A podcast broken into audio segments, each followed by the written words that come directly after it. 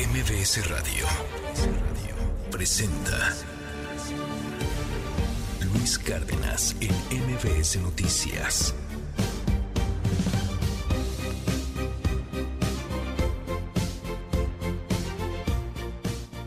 ...12 de septiembre del año 2023. Muy, pero muy buenos días a toditita la República Mexicana. ¿Cómo está, oiga? Estamos escuchando de los 21 Pilots, esta rola que se llama Migraña.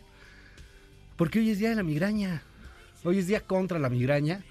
Ay, es espantoso. Yo hasta el momento tengo la fortuna, la bendición de que pocas veces me ha dado una migraña. Pero hay gente que le da muy frecuentemente.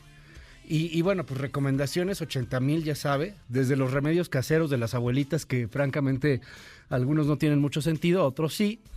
El tema de la toalla fría, el asunto de un lugar oscuro, el tomar mucha agua, porque muchas veces también tiene que ver con la deshidratación. Ir al doctor para determinar la migraña, ya cuando esto es muy severo, pues por supuesto que sí, empieza a haber medicamentos, pero les soy franco, los mismos doctores pues tienen muchas este, diferencias y debates en torno a cómo combatir la migraña. Eh, porque pues se sigue investigando y, y, muchas veces la causa es total y completamente desconocida. Hay quien le pasa esto llamado migraña con aura, que empiezan a ver lucecitas unos minutitos antes y ¡paz! Ya saben que es el aviso de que viene un dolor insoportable, insufrible y, bueno, pues se tienen que aislar, se tienen que dormir, descansar, hacer ejercicio, tomar agua y, y bueno, pues tratar de, de, tomarlo con paciencia y, y, si es muy recurrente, pues ni modo, ir a los doctores. Son las seis con siete minutos. Abrazo a todas las personas que padecen migraña de vez en cuando o, o muy frecuentemente, por desgracia. Les mandamos un abrazote y esperemos no ser nosotros la causa de que les dé alguna otra. Comenzamos, esto es MBS Noticias se quedan igual, yo ya no tendría interés en estar en Morena. ¿Por qué habría yo de permanecer allí? ¿Qué explicaría toda la lucha política que hemos dado? A partir del 18 de septiembre vamos a organizar y formalizar nuestro movimiento político nacional.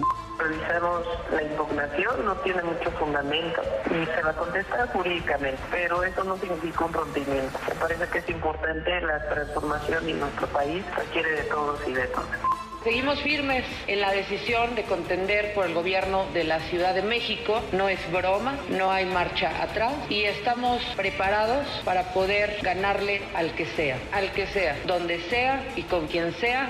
No los edificios. Y luego hay otros 15 millones de pesos que también nosotros consideramos que no son necesarios. Si sumamos eso, estamos hablando de cerca de 4 mil millones de pesos. El estimado del tren Maya es un adicional de 150 mil millones para 2024 con respecto a un cierre de estimado de 143 mil millones en 2023. Ahí estamos apoyando a la maestra, hijo de la chingada. Férenla. Todo el pueblo de Motocicleta está con ella. Pinche mugroso de mierda. Eh, estamos esperando a que desinflame la cavidad ocular para ver hasta dónde tenemos el daño, porque hay una fractura. Tenemos que esperar unos días más para que se le haga un segundo diagnóstico. Solo decir el profundo respeto, cariño que tenemos por el presidente Salvador Allende, que aún gobierna con su ejemplo. No debemos sucumbir a la venenosa política de la diferencia y la división. No debemos permitir que nos separen por mezquinos agravios fabricados. Debemos seguir unidos.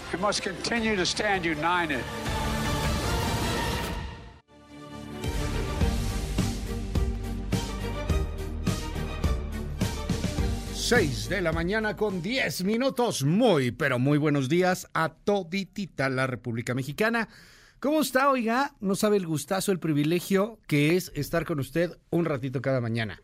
Nos hace usted la vida. Así de fácil, así de simple. Punto. Usted nos hace la vida. 12 de septiembre, el año 2023. Tenemos harta, pero harta información, así como confeti para aventar para arriba. Marcelo Ebrard. Bueno, ya defínanse. O sea, se le, se le está yendo la oportunidad de que, pues, marque realmente agenda, atención. Está tardando mucho, aunque ciertamente todavía no son los periodos oficialmente electorales de precampaña. Marcelo Ebrard ayer dijo que sí, pero no ruégame, Morena, porque me voy a ir. Ya me voy. Ahora sí ya me voy a ir. Estoy abriendo la puerta, ¿eh? Ya me voy a ir. Cuando salga por esa puerta no me volverás a ver. Ya me voy. Ya, ya me voy. Ya, ya, me estoy yendo y pues, pues no termina de irse. Este anunció pues una gira de agradecimiento a partir del 18 de septiembre y iba a estar eh, Marcelo pues muy activo con eh, este, sus reuniones y, convocatorias y, avisa sobre un movimiento progresista, no dice si se va a movimiento naranja, no, no rompe con Morena, a menos que Morena deseche o no resuelva su impugnación ¿Y si se la resuelven? A ver, yo nomás digo, ¿no? ¿Qué, pasaría si le resuelven a Marcelo y... Carnal Marcelo, pues sí tienes razón. Eh, sí, nos pasamos con estas tres urnas, que son las que estás impugnando, y, y, de todas maneras no cambia el resultado. Es Claudia, ahí te ves. No le van a reponer el proceso, esto no lo van a volver a hacer. Y si es resolución, pues lo van a resolver. No creo que lo resuelvan a favor de Marcelo, que es distinto. Ay, a ver qué pasa. En fin, este Marcelo, entre que se va y se queda, o, entre que se va y no se quiere ir de Morena. Eh, dos bocas terminará costando el doble. El tren Maya costará el triple. ¿Eh? Y la pregunta es si realmente necesitamos un tren Maya y si realmente necesitamos una refinería en este momento muy particular del país. No le digo yo eso, ¿eh? A, mí no me diga que, yo soy un malagüero cizañoso de la 4T. Se lo dice Rogelio Ramírez de la O, el mismo secretario de Hacienda. Platicaremos sobre ese tema en un momentito más. Es información oficial, ¿eh? Dos Bocas, el doble. Tren Maya, el triple. Al menos 21.1 millones de mexicanos fueron víctimas de algún delito en el año 2022. Le contaré más adelante. Estados Unidos recuerda el mayor atentado terrorista en su historia 22 años después. Ah, chisachis, los mariachis sí ya llovió, ¿verdad? 22 años después, 22 años del 11 de septiembre, ¿dónde estaba usted? Y, pues ya en, en, este momento sí tenemos alguna audiencia de esas edades. ¿Ya habías nacido? Hay algunos que no habían nacido y que hoy día tienen 22 años, ya, ya son unos hombres, unas mujeres, ya son gente adulta jóvenes, pero no habían ni siquiera nacido en el 11 de septiembre. Que nos demos una idea de cómo estamos colaborando y conviviendo con generaciones, ¿no? De repente pensamos que todo es como uno piensa, que todo es como uno se lo imagina, que toda la estructura histórica es como la tenemos en la cabecita. Pues no, hay gente que, que el 11 de septiembre lo ve en los libros casi de la misma manera como en los libros se ve la Segunda Guerra Mundial, ¿no? Digo, más historia reciente, pero a final de cuentas, historia que no les tocó vivir. 6 de la mañana con 14 minutos. Comenzamos con politiquería, literalmente con politiquería. Sandra Cuevas, la mujer que solamente está enamorada de ella misma, lo ha dicho en una entrevista. ¿eh? Le preguntaron, oiga, ¿usted enamorada solo de mí misma? Dijo Sandra Cuevas. Buscará la alcaldía, la, la mejor dicho, renunciará a la alcaldía de la Cuauhtémoc, pedirá licencia y buscará la jefatura de gobierno de la Ciudad de México. Juanca, perdón, Alberto Zamora, danos un adelanto. Luis, muy buenos días. La alcaldesa en Cuauhtémoc, Sandra Cuevas, anunció que solicitará licencia definitiva a su cargo para participar en la contienda por la jefatura de gobierno de la Ciudad de México. Los detalles más adelante.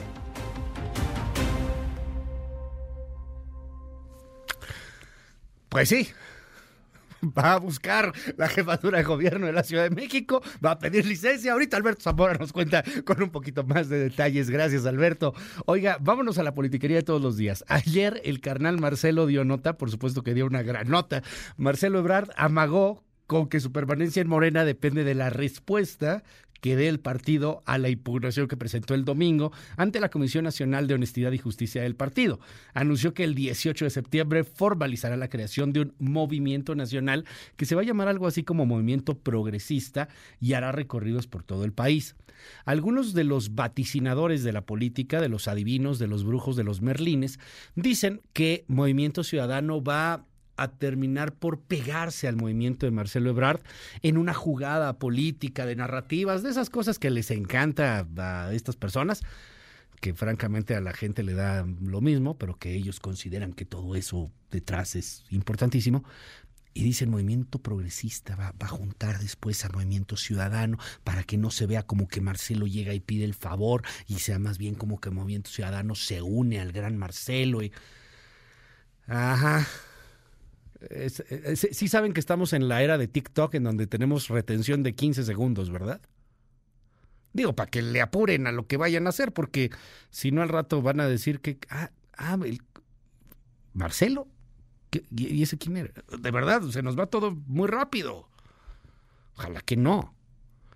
Pero ayer se esperaba un anuncio grandototote y al final no dijo nada. Escuche.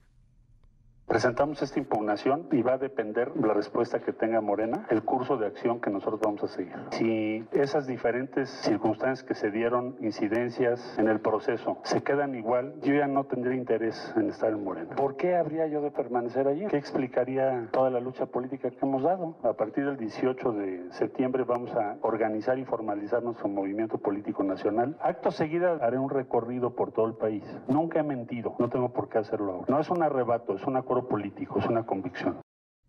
No es un arrebato, es un acuerdo político, es una convicción. Pues sí, a ver, pero ¿de verdad piensa que le van a reponer el proceso? Neta, neta. Marcelo Ebrard no es ningún ingenuo. ¿Piensa que le van a reponer el proceso? ¿Que en algún momento el presidente va a agarrar el bastón de mando, se lo va a quitar a Claudia Sheinbaum se lo va a dar a Marcelo? Es alargar la salida, alargar la ruptura y conforme se va alargando la ruptura, no sé si la está encareciendo o abaratando. Porque mire, por ejemplo, Karen Castrejón, que es la dirigente del Verde, dice, ay, pues mira, la neta, si se va Marcelo, pues que se vaya. No más se nos iría uno o dos legisladores. Es como cuando alargas la ruptura de una relación. O sea, ¿ya se va a ir o no se va a ir? Si te vas a ir o no, o sea, si tronamos o no. Pues la neta. Y eso parece con Marcelo. Se alarga y se alarga y se alarga. a, ver, a ver qué pasa. A lo mejor en las siguientes semanas o meses, pues ya vemos a un Marcelo rompiendo. O esta cosa de que ah, es este movimiento tan grande y entonces, uy, de sorpresa llega Movimiento Ciudadano y no es como que Marcelo le toca la puerta a MC, sino que MC a Marcelo. Eh, cosas que francamente, en la neta, la gran opinión pública les vale tres pepinos. La jefa de gobierno, no, ya no, la ex jefa de gobierno, Claudia Sheinbaum, hoy la coordinadora de los trabajos de defensa de la 4T, o sea, la próxima candidata presidencial, y que hoy día pues iría hasta arriba en todas las encuestas. Si la elección fuera hoy sería la presidenta de la República, habló sobre la salida de Marcelo Ebrard que no se termina de concretar. Escuche. Revisamos la impugnación, no tiene mucho fundamento y se va a contestar jurídicamente, pero eso no significa un rompimiento. Me parece que es importante la transformación y nuestro país requiere de todos y de todas. Ya, ya un regreso estaría muy cañón, la neta, pero pues ahora sí que aquí seguimos viendo el melodrama y la novela. Por otro lado, Kenia López Rabadán, una vocera de, del PAN, de la derecha, gran legisladora, fuerte, crítica de López Obrador, habló ayer y, señaló algo que cada vez más y más gente está pensando. Marcelo ni se quiere ir, ¿eh? E, esto es así como que, ay, siempre va a estar con López Obrador. Kenia López Rabadán dice que no cree que Marcelo esté peleándose con Morena. Y cada vez más gente empieza a creer esto. Ahí saben que esto es una pantomima, este es una charada, este, este es una, una puesta en escena. Escuche a Kenia López Rabadán. Yo no le creo a este pleito que tiene Ebrard con López Obrador. La verdad es que lamentablemente por el resto de su vida, Marcelo Ebrard no va a poder dejar y reclamarle a López Obrador. Sabe que si lo hace, pues claramente habrá una represalia terrible por parte del gobierno. Así es que todo esto es un mero circo. Bueno, pues así los dimes y diretes en la política, politiquería de todos los días. Vámonos a otras cosas. Este chavito que terminó golpeadísimo por ocho malditos gorilas, infelices, babosos, está recuperándose lentamente. Al parecer hay buenas noticias en torno a, a, lo que pueda pasar con su ojo. Pasó en Puebla, en Angelópolis. Ocho gorilas llegaron contra este chavito y lo agarraron a patadas, a golpes. La versión que tenemos es que estos gorilitas, estos juniors, estos vivales, estos idiotitas, andaban de buscapleitos, le aventaron una cerveza a él y a la chava con la que iba, que no necesariamente era su novia, creo que era una amiga. Le aventaron la cerveza, el chavo pues lo defendió, oye, ¿qué te pasa? Ah, pues toma, y uno y otro, ¡pah! se lo tiran. Y lo empiezan a golpear de una manera brutal, pero, pero cañona. Le meten una patada en la cabeza que pone en peligro su propio, su propio ojo, eh, la movilidad del ojo. Bueno, pues hay, información eh, importante en torno a este asunto, le voy a contar eh, más adelante. Eh, ya salió del peligro el, el, chavo, ya lo pudieron dar de alta. Y los papás del chavo, particularmente la mamá, está pidiendo justicia y no que corran a estos gorilitas estúpidos de la Universidad de Anáhuac. Que qué lástima por la Anáhuac porque habla muy mal de la Anáhuac. La Anáhuac ya se deslindó de sus pequeños gorilas. No, la, la señora y, y la familia están pidiendo justicia. Esta es una agresión. De entrada es una herida que tarda en sanar más de 30, 60 días. Esto es bote. Aunque sea unos mesecitos, pero esto es bote. Oye, ¿sabes qué me preocupa a mí de esta imagen? Que esos imberbes idiotas seguramente son hijos de potentados. Y estos gorilas descerebrados son los que después tienen el puesto de papi en la empresa y los que tratan así a sus empleados. Estos son los que después gobiernan, porque son hijos de alguna persona importante, porque tienen apellido rimbombante. Estos enfermos son los que pertenecen a clases dominantes. Y, no estoy aquí hablando de luchas de clases ni estupideces de esas. Pero sí preocupa. Sí preocupa porque es una élite. No es que haya mucha gente que está en la élite, son poquitos, muy poquitos, muy seleccionados. Y esos que golpearon a este pobre joven, pues son los que después resulta que tienen puestos de mando. Entonces imagínense cómo serían o cómo van a ser. Por eso yo digo, ojalá que se vayan a la cárcel de menos dos, tres de ellos, si tienen que pisar la cárcel, ¿no? Que le metió el patín en el ojo al bote, un ratito, a ver si tan machito ahí en prisión. En fin, al rato le cuento un poquito más sobre este asunto, eh, pero eh, mientras tanto, en el México roto de todos los días, encontraron tres cadáveres en la zona limonera de Michoacán. Creo que traemos por ahí algún adelanto de Marco Antonio Duarte. Escuchemos. Gracias Luis, muy buenos días. La Fiscalía General de Michoacán confirmó el hallazgo de los cadáveres degollados de tres hombres en una finca de una zona limonera del municipio de Tepalcatepec, en la región de Tierra Caliente de Michoacán. La Fiscalía precisó que los cuerpos visten ropas tácticas y estaban en una finca abandonada en el poblado denominado como Las Juntas. Por otra parte, te informo que tres presuntos sicarios del círculo cercano de Eladio Cisneros Flores, alias La Sirena, jefe de plaza en el poblado de La Ruana, fueron capturados ayer en poder de rifles de asalto, municiones y equipo táctico en la región de Tierra Caliente de Michoacán. Estas detenciones fueron realizadas por agentes del ejército mexicano, de la Guardia Nacional y de la Guardia Civil en una zona rural cercana a La Ruana, en el municipio de Buenavista, Tomatlán. Los detalles más adelante. Gracias, Marco Antonio Duarte. Esto se une a, un tema de indignación que pasó ayer porque la secretaria de Gobernación, Luisa María Alcalde, minimizó el ataque que sufrieron las madres buscadoras. Dijo la secretaria de Gobernación pues que no había bronca, hombre. Que, que nomás fueron unos balazos que tiraron al aire. Y pues le respondió Cecilia Flores en sus redes sociales y le dijo a Luisa María Alcalde, pues ¿qué quiere, oiga? Una, una masacre. ¿Qué quiere? Para que nos hagan caso, para que se preocupen. ¿No mataron a ninguna más? No, pues no, gracias a Dios no. O sea, si hubieran disparado de frente, si era bronca. Y, y, esto también se une, pues algunas otras cosas que pasaron ayer. Ayer, no, no, no en la semana, no en el mes, ayer cinco descuartizados en Acapulco, un camión quemado y disparos, igual al aire, entonces no hay bronca, ¿no? Camión quemado sobre la carretera Amatenango, en la frontera Mazapa de Madero, en Chiapas, para exigir la liberación de Bernie Flor Mejía, una chica que fue secuestrada el jueves en el Colegio de Bachilleres, allá en Chiapas, que, que están pues, muy indignados con este secuestro tres sicarios en La Ruana, lo que nos contaba hace un momento Marco Antonio Duarte, además de los que encontraron degollados. En fin, muchas cosas del México roto de todos los días. Son las 6 de la mañana con 27 minutos. Déjeme dar una vuelta rapidita al mundo.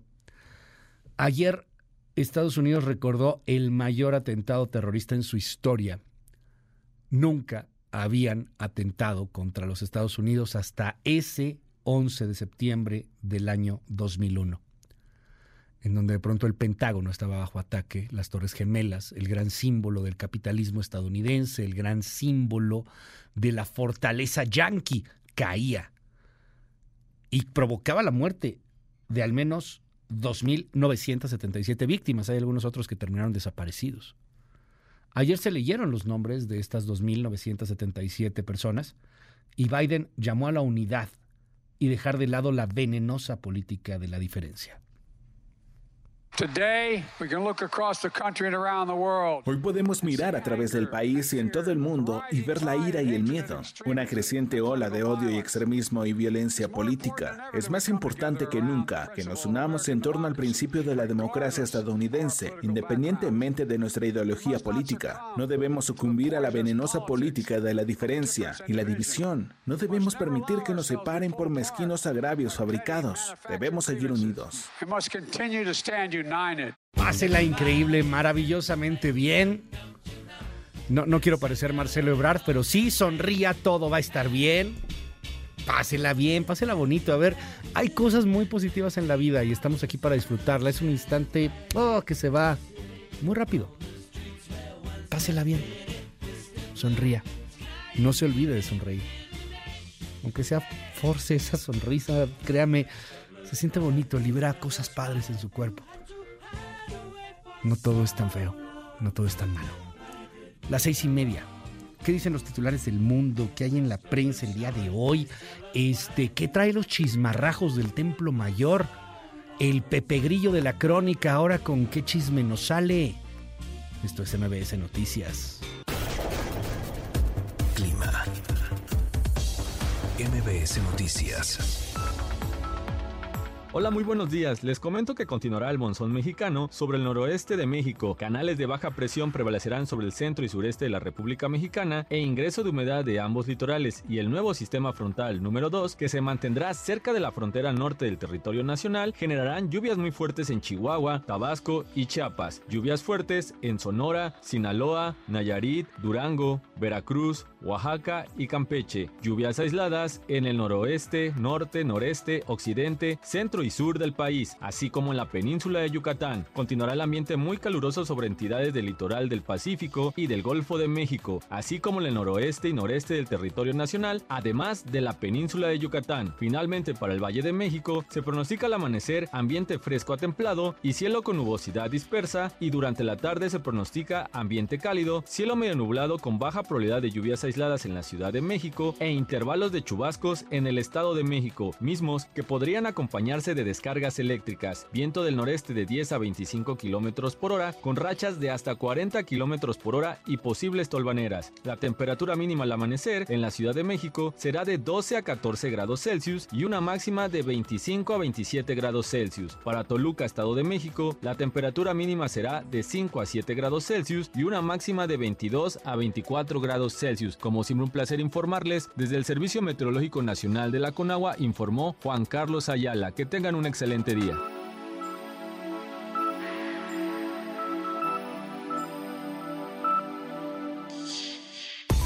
MBS Noticias con Luis Cárdenas. Indicadores financieros. ¿Qué tal Luis? Buenos días a ti, buenos días también a nuestros amigos del auditorio. Te presento a continuación cómo van a iniciar en esta jornada los principales indicadores en Estados Unidos y en México. El Dow Jones Industrial tuvo una ganancia de 0.25%. Hoy comenzará en las 34.663.72 unidades. El índice tecnológico Nasdaq también ganó 1.17%. Hoy arrancará en las 15.461.87 unidades. El S&P BMW de la Bolsa Mexicana de Valores perdió 0.40 45%. Esta jornada de martes la comenzará en las 52.267.49 unidades. Divisas. En el mercado cambiario, el dólar en ventanilla bancaria se compró en 16 pesos con 77 centavos, se vendió en 17 pesos con 75, el euro se compró en 18 pesos con 34, se vendió en 18 pesos con 86 centavos, la libra esterlina se adquirió en 21 pesos con 52, se vendió en 21 pesos con 62 centavos. En el mercado de metales, el centenario de oro se compró en 21 800 pesos, se vendió en 41.800 pesos. Y finalmente estos son los datos del mercado de petróleo. El West Texas Intermediate cerró la jornada en 87 dólares con 51 centavos el barril. El Brent del Mar del Norte llegó a los 90 dólares con 65 centavos por tonel y la mezcla mexicana de exportación se cotizó en 83 dólares con 85 centavos el barril. Luis es mi reporte del auditorio. Muy buenos días. MBS Noticias con Luis Cárdenas.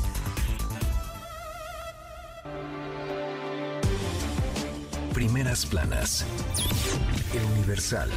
Tropas de Estados Unidos en México. Eso no va a pasar. Salazar.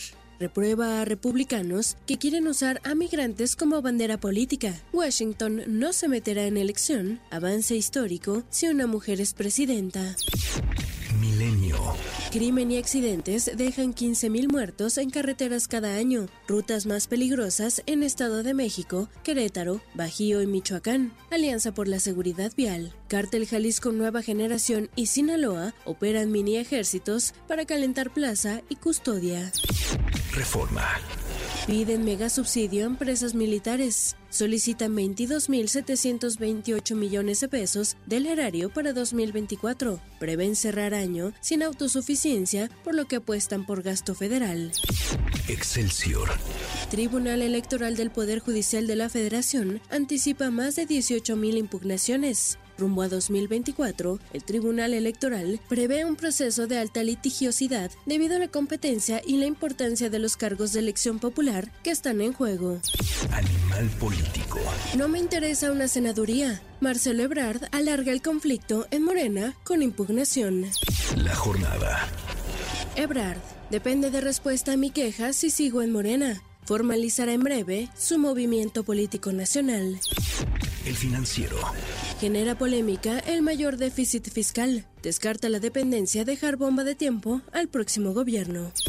El economista. Presupuesto 2024 propone usar 22 de cada 100 pesos para pensiones. Sumaría 1.99 billones de pesos, 11.8% más que en 2023. Reporte Índigo. Independientes, figuras sin fuerza. Los complicados requisitos que marca la ley, así como la poca credibilidad y confianza que generan entre el electorado, han hecho que las candidaturas ciudadanas sean una opción poco viable para tratar de conquistar un cargo público en las elecciones de 2024. El Sol de México. Ebrard solo amaga con irse de Morena advierte que formalizará un movimiento político. El exsecretario de Relaciones Exteriores dice que esperará la respuesta a sus exigencias. La prensa. Abandono extremo. El Instituto del Deporte de la Ciudad de México deja en el olvido por cinco años la pista de ciclismo extremo, acusa al campeón de la especialidad, Christopher Mireles. La crónica. La justicia, inexistente en Morelos. Se suman las historias de terror y depresiones. Inoperancias, delitos inventados y criminales protegidos son la norma con la que tienen que vivir los morelenses. MBS Noticias con Luis Cárdenas.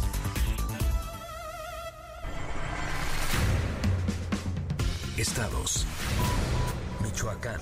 La Fiscalía General del Estado confirma el hallazgo de los cadáveres de tres hombres en una finca en el poblado de Las Juntas, en una zona limonera de Tepalcatepec, en medio de una serie de ataques armados perpetrados este lunes por presuntos integrantes del crimen organizado en dicho municipio. Se presume que las víctimas fueron atadas de las manos, asesinadas a tiros y después sus cuerpos abandonados entre la maleza. Este lunes fueron hallados los cadáveres descuartizados de cinco personas en Acapulco. La Fiscalía General del Estado informó que cuatro de los cadáveres desmembrados fueron localizados al interior de un taxi abandonado en la calle Lerdo de Tejada. Una parte de los restos de la quinta víctima fueron encontrados en la colonia Caravalli, mientras que la cabeza de la mujer estaba en una de las calles del Mercado Central, en la colonia Progreso. Zacatecas. Tras los enfrentamientos registrados este lunes entre grupos antagónicos del crimen organizado en el municipio de Loreto, la vocería de la Mesa Estatal de Paz y Seguridad informó sobre la localización de tres vehículos con impactos de proyectil de arma de fuego, uno de estos incendiados a la altura de la comunidad de San Isidro, así como dos cuerpos sin vida y otros indicios que quedaron a disposición de las autoridades.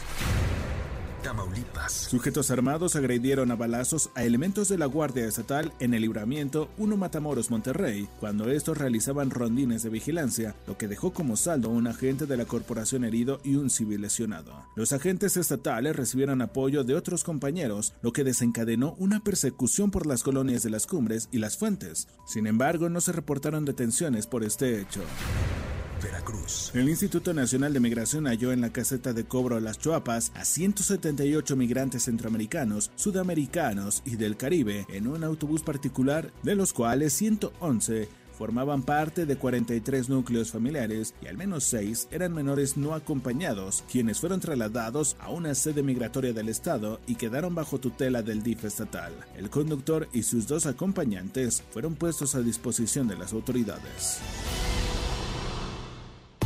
MBS Noticias con Luis Cárdenas. Titulares del mundo. York Times, Estados Unidos. China siembra desinformación sobre los incendios en Hawái utilizando nuevas técnicas. Washington Post, Estados Unidos. Estados Unidos e Irán están al borde de un importante acuerdo para liberar a prisioneros y 6 mil millones de dólares en fondos petroleros congelados.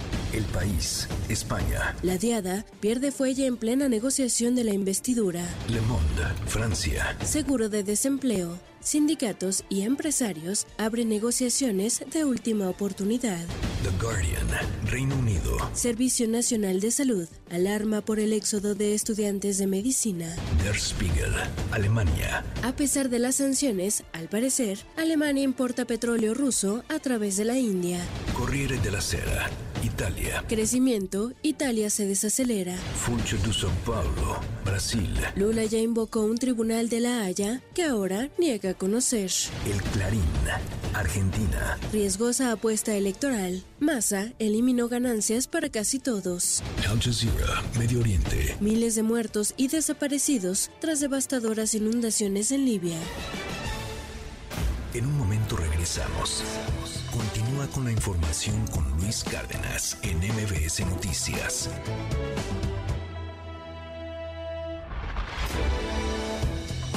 Ya estamos de regreso. MBS Noticias con Luis Cárdenas. Continuamos. Trascendió en la prensa. Reforma. El esperadísimo anuncio de Marcelo Ebrard fue como el parto de los montes. Salió un ratoncito en medio de tanto estremecimiento. Sus propios compañeros de causa esperaban un pronunciamiento poquito más fuerte, o al menos claro de cuál sería su nueva ruta. Pero la sorpresa fue que el ex precandidato presidencial salió con que va a esperar a que la Comisión de Honestidad de Morena, no se rían, así se llama, ¿eh? resuelva sus impugnaciones al cúmulo de irregularidades que caracterizaron el proceso, y que si la resolución es que las cosas se quedan como están, a él ya no le interesa seguir en ese partido. O sea que sí pero no, o no pero sí por ahora.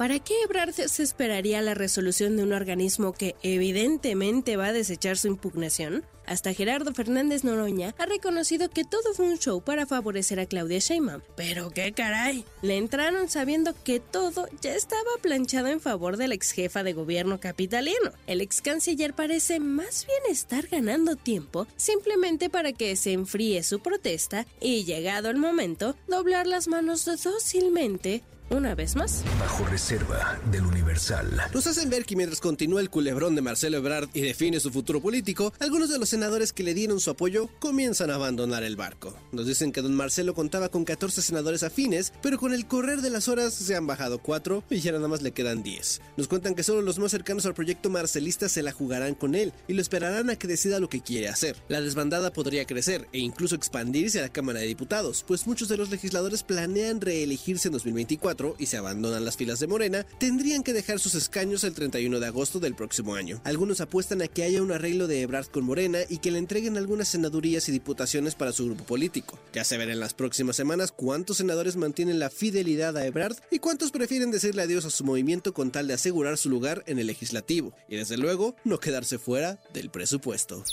Confidencial, el financiero. La virtual precandidata presidencial del Frente Amplio por México, Xochil Gálvez, anunció que por instrucción del INE, en los primeros minutos de hoy, eliminaría una docena de tweets en los que de alguna manera habla del proceso electoral y de la sucesión presidencial de 2024. Lo curioso es que antes de eliminar los posts, los volvió a poner en su cuenta, por si alguien no los había visto es pues tapar el sol con un dedo, pues por más eufemismos y manomas que hizo tanto la autoridad electoral como los bloques partidistas, por supuesto también Morena y el oficialismo, a nadie se puede engañar y esto ha sido a todas luces una carrera anticipada. Trascendió de milenio. Que el tema ovni llegará este martes a San Lázaro, pues el diputado Sergio Gutiérrez Luna recibirá al periodista Jaime Maussan y a ex pilotos militares estadounidenses que comparecieron ante el Congreso de Estados Unidos semanas atrás para hablar sobre este tema e impulsar una ley que permita abrir archivos. Juntos realizarán la primera audiencia pública sobre este fenómeno y discutirán casos que se han presentado en nuestro país para tener algún grado de certeza sobre si,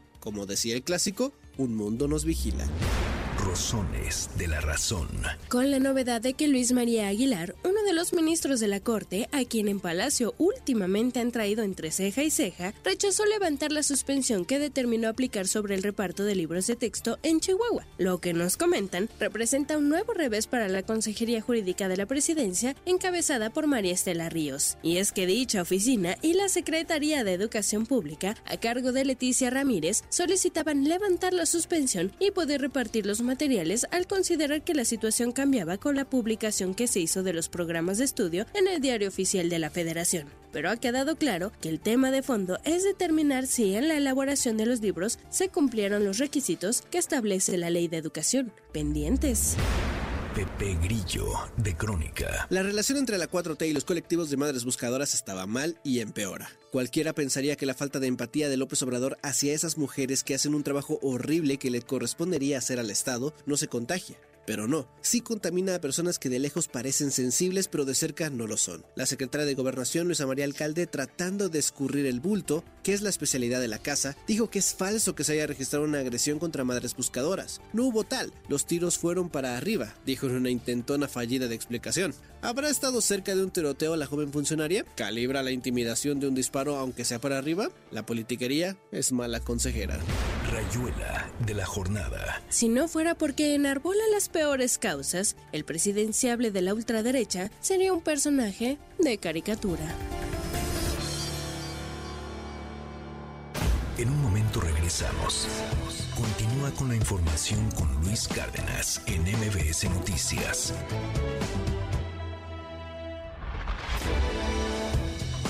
Ya estamos de regreso. MBS Noticias con Luis Cárdenas. Continuamos. En MBS, noticias que ponen de buenas.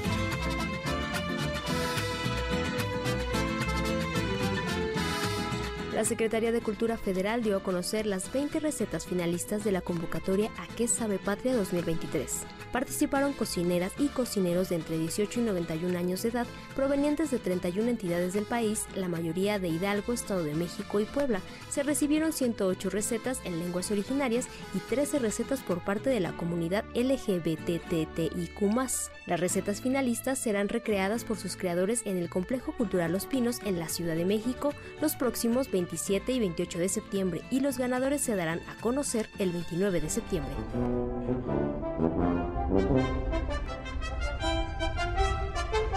La Orquesta Sinfónica de San Diego, bajo la dirección del maestro Rafael Payare, se presentará en Baja California en el Centro Cultural Tijuana. Este concierto se realizará el 2 de noviembre y marcará el inicio de la celebración del Día de Muertos. Será la primera vez en los 113 años de historia de la Orquesta Sinfónica de San Diego que se presentará en Tijuana y marcará su regreso a México desde su última presentación en Yucatán en 1992.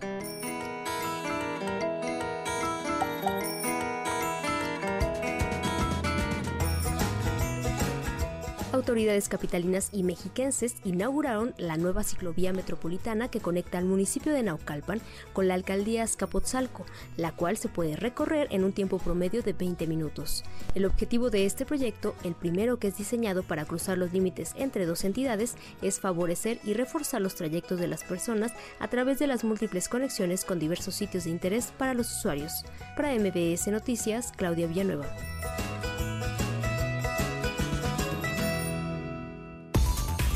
Noticias con Luis Cárdenas.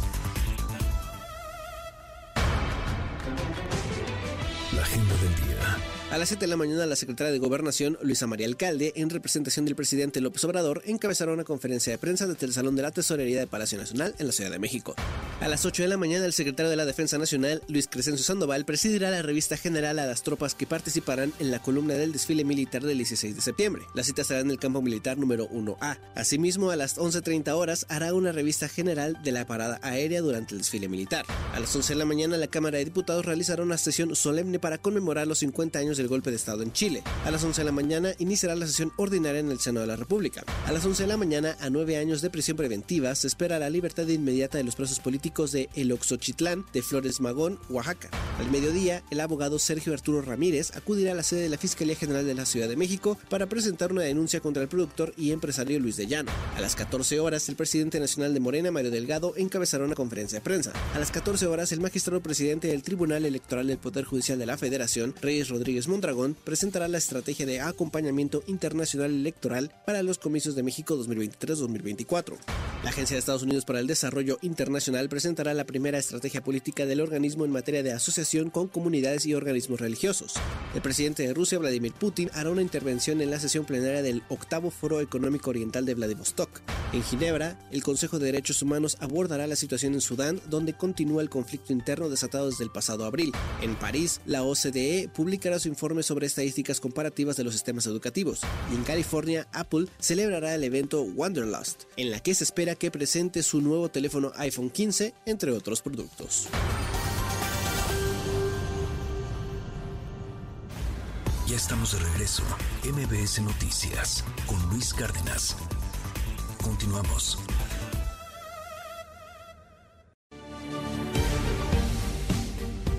Las 7 de la mañana, muy pero muy buenos días a toditita la República Mexicana. ¿Cómo está, oiga? No sabe el gusto, el privilegio que me da poder estar con usted un ratito cada mañana. Yo me llamo Luis Cárdenas y hoy tenemos harta, pero harta información así como confeti para aventar para arriba. ¿Se va o no se va el carnal Marcelo? Marcelo, ¿se va o no se va? Es, es como esas relaciones que no terminan de romperse ya me voy, ya, ya me voy, ya estoy abriendo la puerta, ya me voy, ya estoy saliendo, ¿eh? Cuando pise ya nunca regresaré. Bueno, ahorita le cuento la crónica, se esperaba una super declaración ayer y terminó como que meh. Mientras tanto, ya Marcelo Ebrard, eh, de acuerdo a lo que se publica hoy en, la prensa, pues está perdiendo simpatizantes porque no, no se define mucho. Entonces, si tenía como 15 legisladores, bueno, senadores particularmente, parece que ahora trae 10, ahí lo trae el bajo reserva del Universal. En fin, pues échele, échele un ojo. Ahorita platicamos de Marcelo Ebrard. Platicaremos también de lo que está pasando con estos chavitos que agarraron a golpes, estos gorilas babosos, prepotentes, vivales, que agarraron a golpes a un chavito, casi pierde el ojo, afortunadamente no fue así y pues ya están emprendiendo acciones legales, los quieren en el bote, platicaremos sobre eso más adelante y de muchísimas otras cosas más. Oiga, hoy hay iPhones nuevos, seguramente van a ser de otro color o algo por el estilo, pero tenemos a Pontón, que se fue allá a California está en Cupertino y pues ahí nos va a, dar un enlace rápido de, qué está pasando, cuáles son las novedades, etcétera. Eh, pues antes de, a ver qué, vuelve a presentar, seguro el rato trending topic va a ser iPhone, otro, uno más, otro más, está bueno. A, ver si ahora sí ya es distinto, ¿no? Algo, ¿no? Este, ¿qué otra cosa? Tenemos, ah, los temas internacionales, por supuesto. Hoy hablaremos este, de música con Luigi Durán más adelante. Eh, hoy es Síncopa, martes de Síncopa. Y harta cosa más. Yo soy Luis Cárdenas, bienvenidos. Hola a la Tele 6.4 Teleabierta. En varios estados estamos en Dish en Megacable. A la forma millennial, forma generación Z, la forma digital ya en mbsnoticias.com. mbsnoticias.com es su casa, la suya, suya, su casa, suya de usted. Entre en mbsnoticias.com, hay microvideos, hay información, infografías, datos para que usted tome decisiones, para que tenga temas de conversación. Entre mbsnoticias.com o mbsnoticias en todas las redes sociales. Yo también tengo las propias, arroba Luis Cárdenas MX, en donde compartimos información de lo que hacemos aquí en MBS, en algunos otros lugares, en la vida en general, en donde subimos TikToks, en donde estamos creando y subiendo y generando, no nosotros, sino usted, todos, esta gran comunidad digital. Hola a todos en la radio, estamos en EXA, en la mejor, en FM Globo, bañando el territorio entero. Soy Luis Cárdenas, todos los días se lo digo, neta, neta, neta, con el corazón en la mano. Es un privilegio, es un gustazo estar con usted un ratito cada mañana. Gracias por esta increíble, formidable oportunidad. Nos hace la vida. Es en serio. Las 7.5.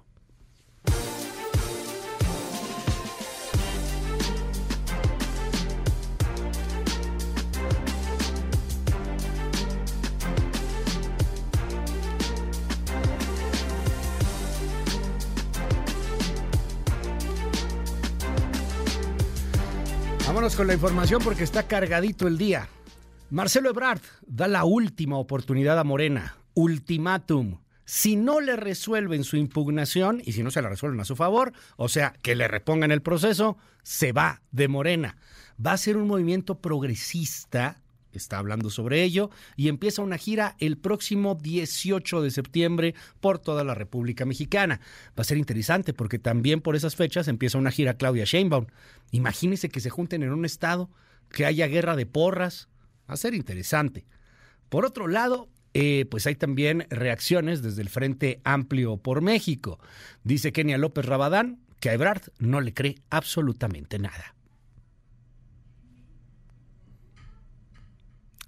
plic. Perdón, es que aquí viene un, un entonces este, se trabó el, ahí está ya. Ya le iba a hacer yo.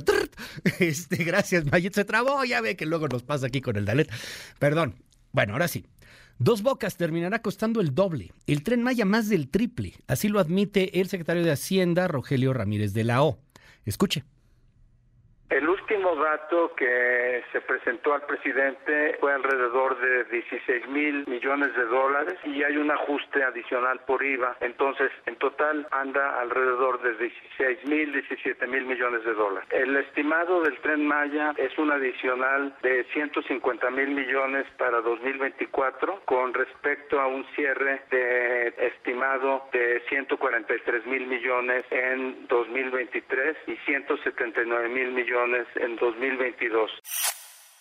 En un momento más hablamos sobre el presupuesto de egresos y de ingresos en la federación. Se va a poner interesante, va a ser el tema en las próximas semanas. Por otro lado, le cuento que ayer la secretaria de Gobernación, Luisa María Alcalde, minimizó el ataque contra las madres buscadoras. Dijo que solamente fueron tiros al aire. Le responde Ceci Flores, la fundadora de las Madres Buscadoras, y le dice, pues, ¿qué quería? ¿Que fuera una masacre para que se preocuparan? ¿Que los tiros fueran de frente? Y Guadalupe Mora, allá en Michoacán, el hermano de Hipólito Mora, reveló que va a presentar una denuncia por el ataque con drones que sufrió durante un evento en La Ruana. Allá en Michoacán amanecieron con tres degollados, le voy a contar más adelante, pero escuché antes a Guadalupe Mora. Está feo, feo está, ya hay mucha amenaza. Yo tuve que salirme ahorita, y ya ven la seguridad que traigo. Voy a la fiscalía de aquí de Morelia a presentar una denuncia por ese atentado y a pedirle aquí por medio de ustedes, le, le pido a las autoridades que por favor no dejen solo mi pueblo, porque esas personas que convocaron, que hicieron ese movimiento, ya están bien amenazados y los pueden matar. En Colombia se mantiene como el país del planeta donde hay más hoja de coca cultivada y evidentemente pues más cocaína. Esto no lo digo yo, no lo está diciendo alguna investigación de la prensa, no es información oficial de acuerdo al informe del Sistema Integrado de Monitoreo de Cultivos Ilícitos de la misma ONU. Le tengo detalles en un momentito más. Las 7 con 9. Vámonos a la politiquería de todos los días.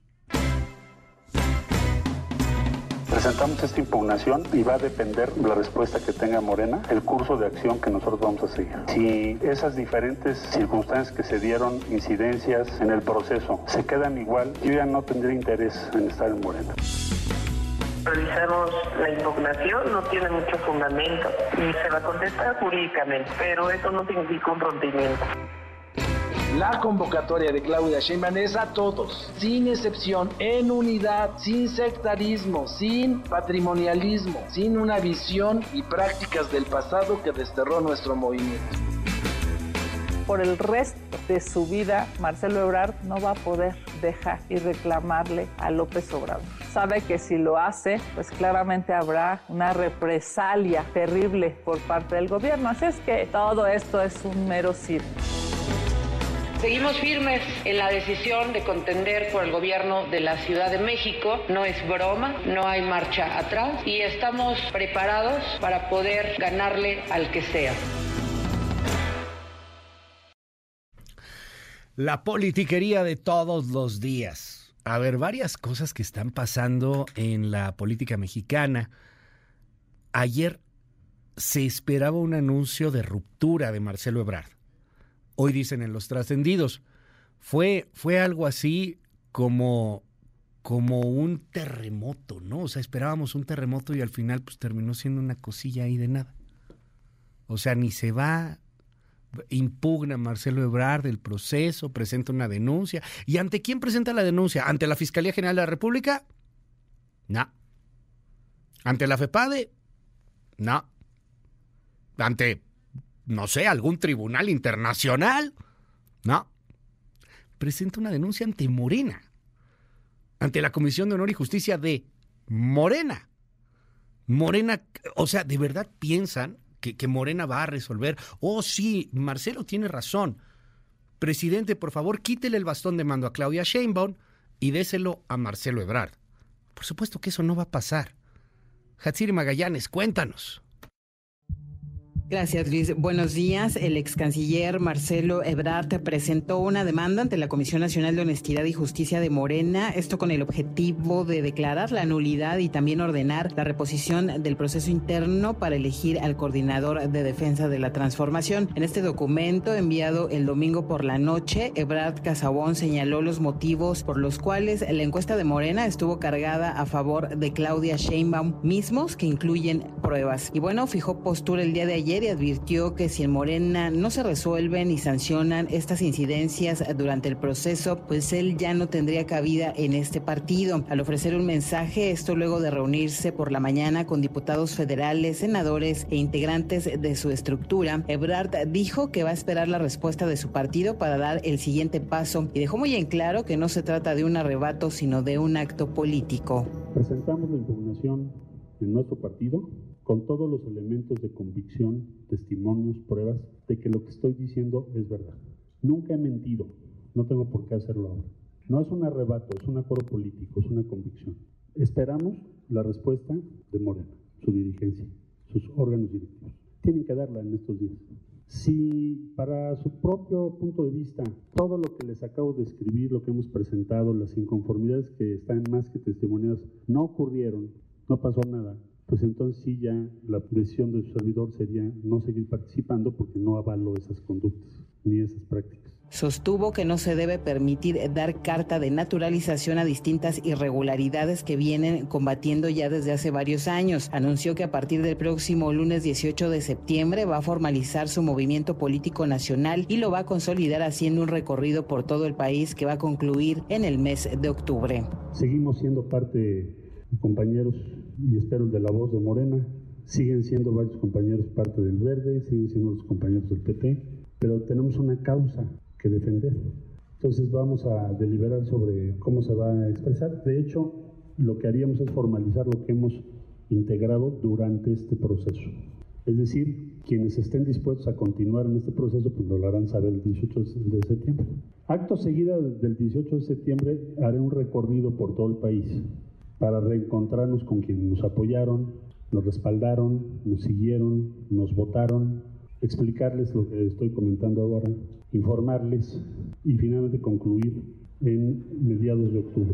Y bueno, en ese contexto aprovechó para reiterar que le tiene un inmenso aprecio y cariño al presidente Andrés Manuel López Obrador. Además, también dejó muy en claro que no aspira a llegar a algún otro cargo, ni senadurías, eh, ni diputaciones, sino que su objetivo es que se resuelva la impugnación. La información que tenemos. Buenos días.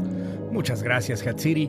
Reacciona Claudia Sheinbaum. Esto es lo que dice revisamos la impugnación, no tiene mucho fundamento y se va a contestar jurídicamente, pero eso no significa un rompimiento. Me parece que es importante la transformación y nuestro país requiere de todos y de todas.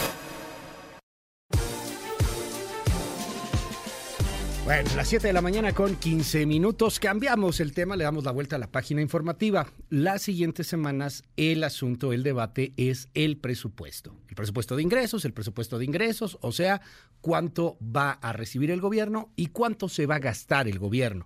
Le aprecio mucho al subsecretario de Hacienda y Crédito Público, Gabriel Llorio, que me tome esta llamada telefónica. Subsecretario, gracias por la comunicación. Muy buenos días, ¿cómo está? Al contrario, eh, Luis, muchas gracias por invitarme. Muy bien, muchas gracias. Oiga, eh, a ver, un panorama eh, ahí sintetizado de lo que vendrá siendo el presupuesto, el paquete económico que se ha presentado en la Cámara de Diputados. Sí, por supuesto, muchas gracias por la, por la oportunidad. no, es un paquete económico, es el último de, este, de esta administración, entonces el programa económico que se está planteando con respecto a las variables económicas es bastante realista, y está en línea con lo que está esperando el mercado. Estamos viendo, por ejemplo, un tipo de cambio de alrededor del 17.6 eh, pesos por dólar, la tasa de interés alrededor del 9.5 el siguiente año. Eh, y un crecimiento que va a estar, que creemos que va a estar en un rango, que no es estadístico, es un rango donde pensamos que va a estar el crecimiento de entre 2.5 y 3.5. Las estimaciones del, del, ingreso se hicieron con una estimación de crecimiento en el rango eh, en el rango inferior y entonces en ese sentido es muy conservador la, estimación de ingresos. Lo que estamos haciendo adicionalmente es establecer varios criterios eh, para poder fortalecer, eh, sobre todo acabar los programas más, más importantes de esta administración, las obras de infraestructura, entonces está incrementando un poco el déficit, que va a ser un incremento de una sola vez, pero lo que manda eh, lo que mandamos con este la señal que mandamos con estos con este manejo fiscal son son varias. Número uno que se van a acabar estos eh, proyectos en esta administración y no se van a pasar a la siguiente administración para no generar una presión financiera a, a, los que vienen. Segundo eh, se están mandando señales positivas a los inversionistas. Varios de, varias preocupaciones que existen sobre todo sobre los pagos de deuda de Pemex para el siguiente año van a estar contemplados también en el presupuesto, entonces esto da certidumbre y también da transparencia a, cómo se va a ejecutar el apoyo para, para la empresa. El mercado reaccionó bastante bien con la presentación del presupuesto, el tipo de cambio eh, no se movió prácticamente y de hecho se apreció ligeramente, entonces eh, pensamos que es un programa económico que brinda certidumbre, manda una señal positiva y todavía mantiene atada eh, la senda de sostenibilidad de las finanzas públicas del país. Hoy, en torno al tema de la infraestructura, le pregunto, Gabriel, eh, estamos platicando con Gabriel Llorio, el subsecretario de Hacienda y Crédito Público, pues hay, hay, mucha información, hay muchas primeras planas, esa es la, la, narrativa hoy que se está moviendo, que el tren Maya va a costar tres veces más, que dos bocas va a costar el doble, y la pregunta incluso si estos eh, proyectos y estas grandes obras, pues realmente tienen algún sentido de beneficio económico directo más en un país como México en este momento y en un momento también económico como el que estamos viviendo en México y en el planeta ¿Qué decir sobre, sobre este tema? Sobre un sobrecosto, pues que no es, no es nadita menor, en un caso el doble y en el otro el triple.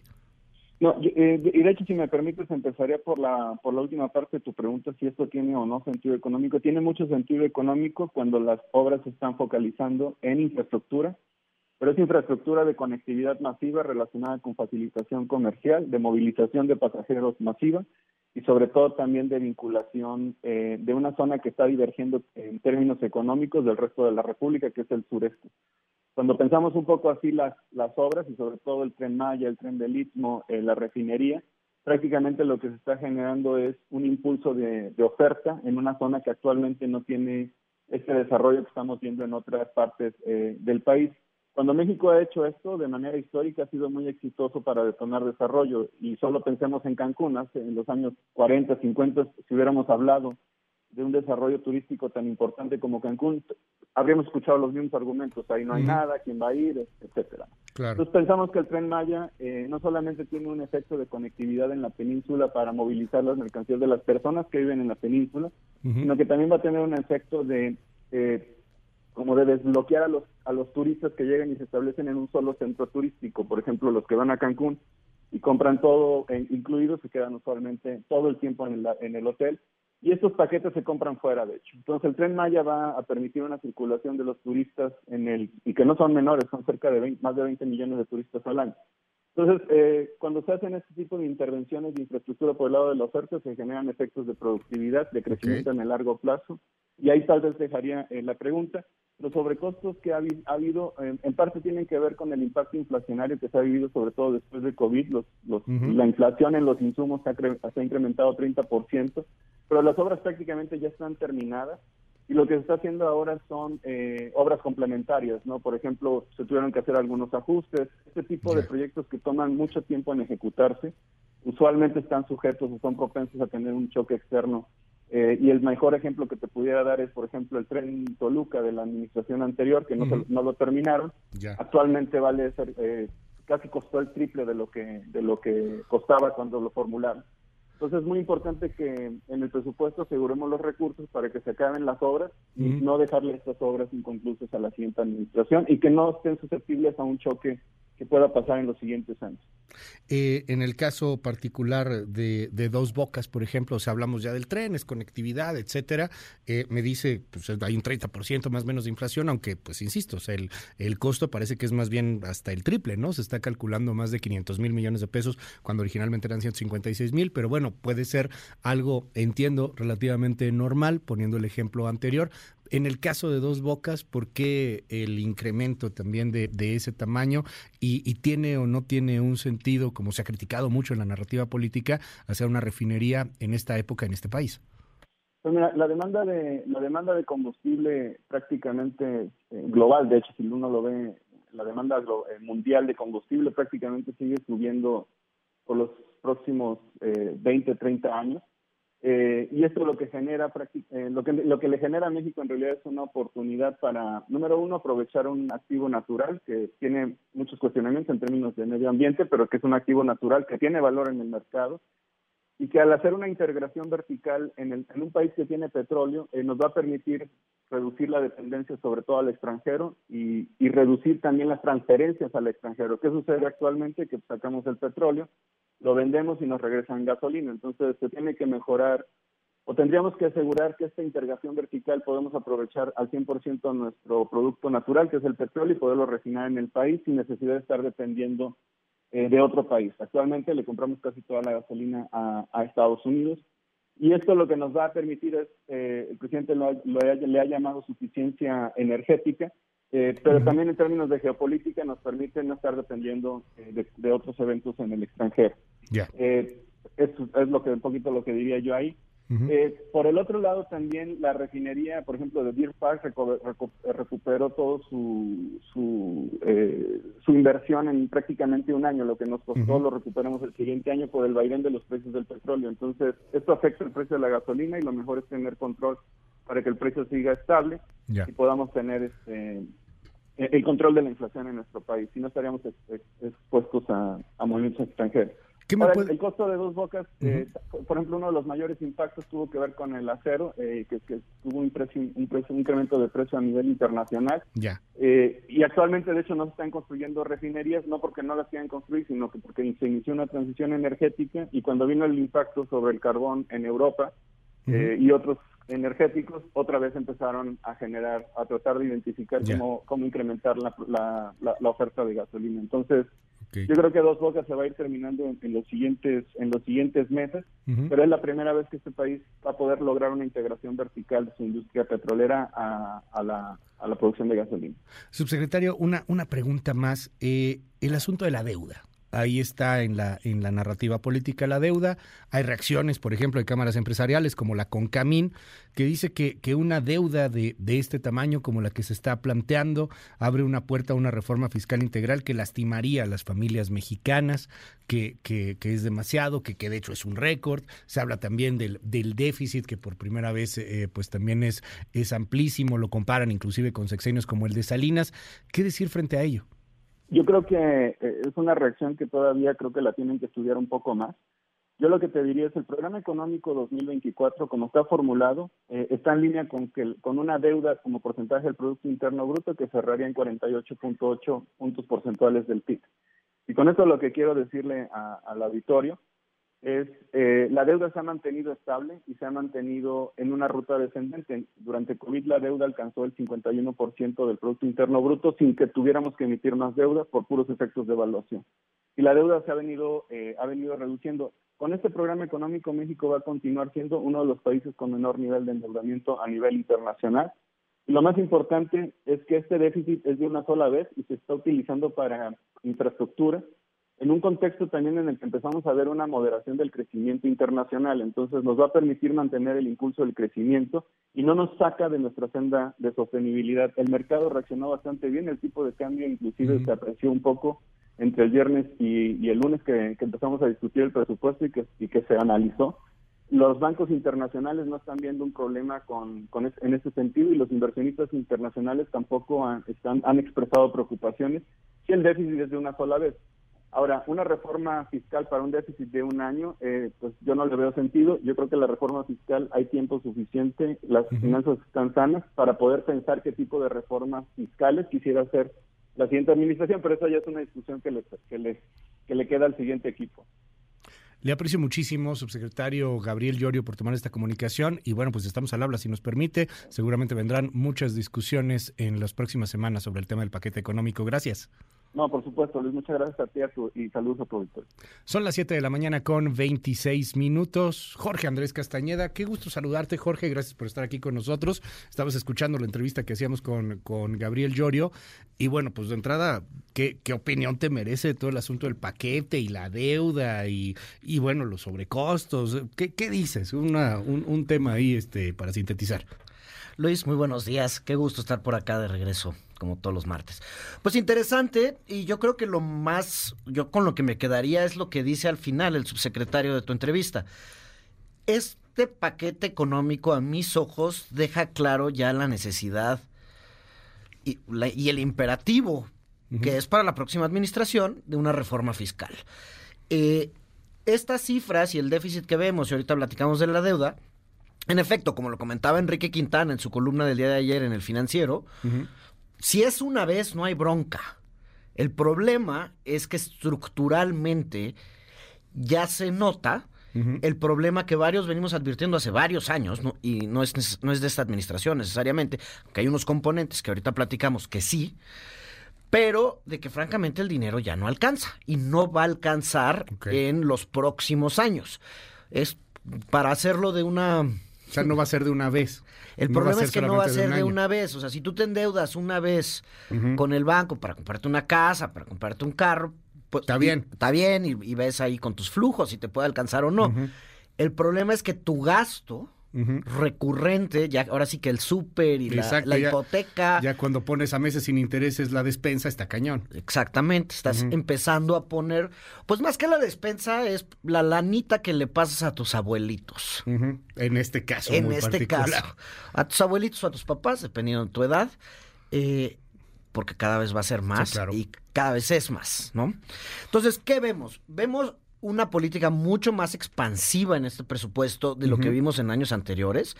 Eh, a mi lectura, digamos, yo creo que el presidente... Entiendo eso como que este año van a gastarse más lana. Se van a gastar más. O sea, mucho más que los años anteriores.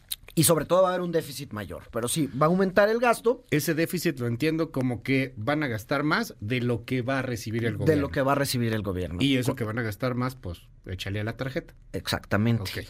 Eh, algunos malpensados podrán pensar que es por el año electoral en la vieja tradición prista, en el, año, de Hidalgo. En el año electoral se gastaba más para ayudar al candidato, etcétera. No, el año de Hidalgo, ¿no? También el año de Hidalgo. Chin, chin, inmenso el que deje algo. pues digo, así era. O sea, pues, ya no es, ¿no? Yo no quiero pensar que este año es así, sino si hay ciertos factores estructurales preocupantes y sobre todo son las pensiones. El tema de las pensiones, ya 22 pesos de cada 100 pesos que se va a gastar el gobierno el próximo año son para pensiones. Es un mundo. Y el problema es que ese solo va a seguir creciendo.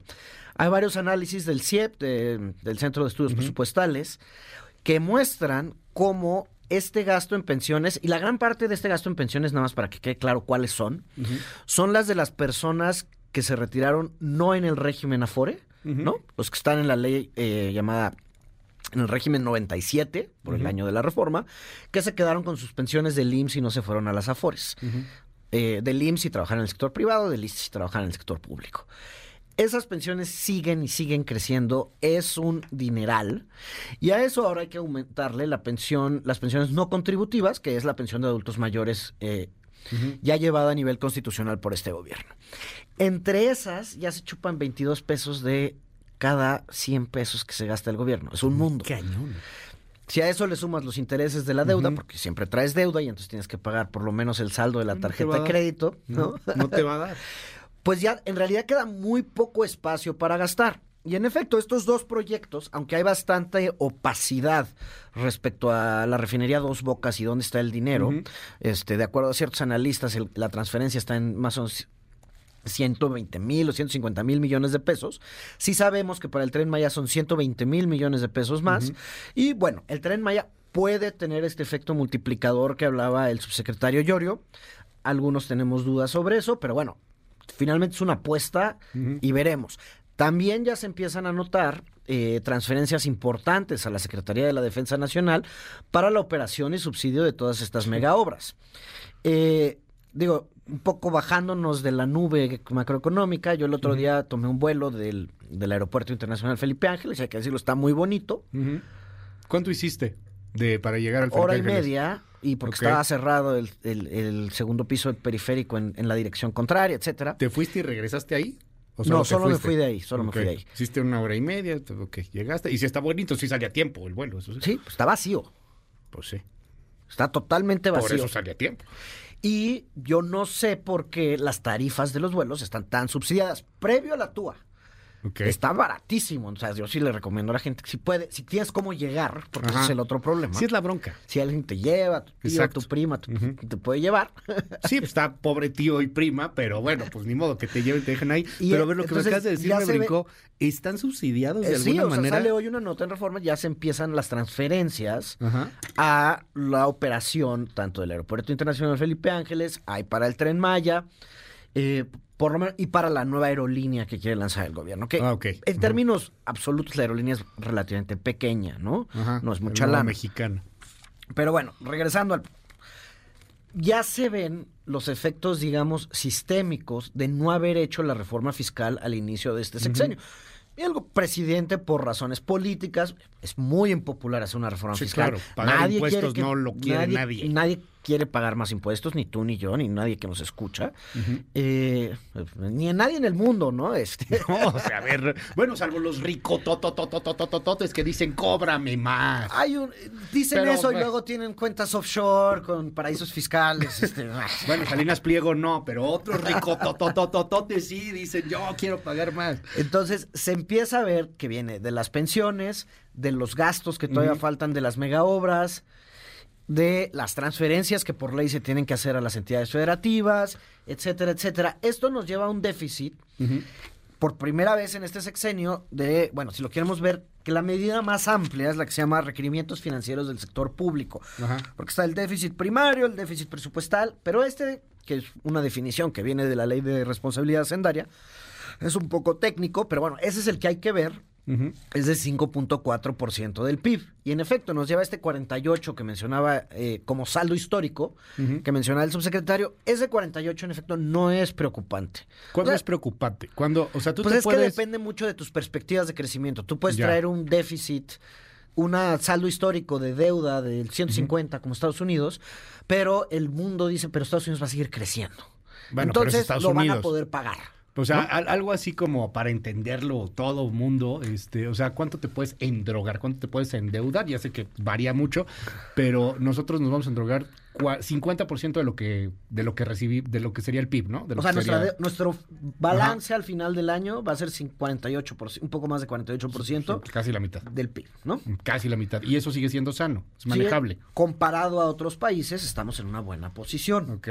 Pero si cada, si ya el déficit anual va a rondar los 5%, sí se vuelve preocupante, ¿no? Ya. Y tenemos el gran problema de Pemex, ¿no? Hay que, a Pemex ya se le transfirieron en este sexenio 1.3 billones de pesos, más o menos. 1.3 billones de Sí, pesos. es una lana importante. A ver, nos estamos echando todo entre pensiones y Pemex, ¿no? Pues sí, Son una- 9 billones de pesos No, no, presupuesto. pero esto ha sido en todo el sexenio. Ah, en todo el sexenio. En todo el Ajá. sexenio, ¿no? Ya.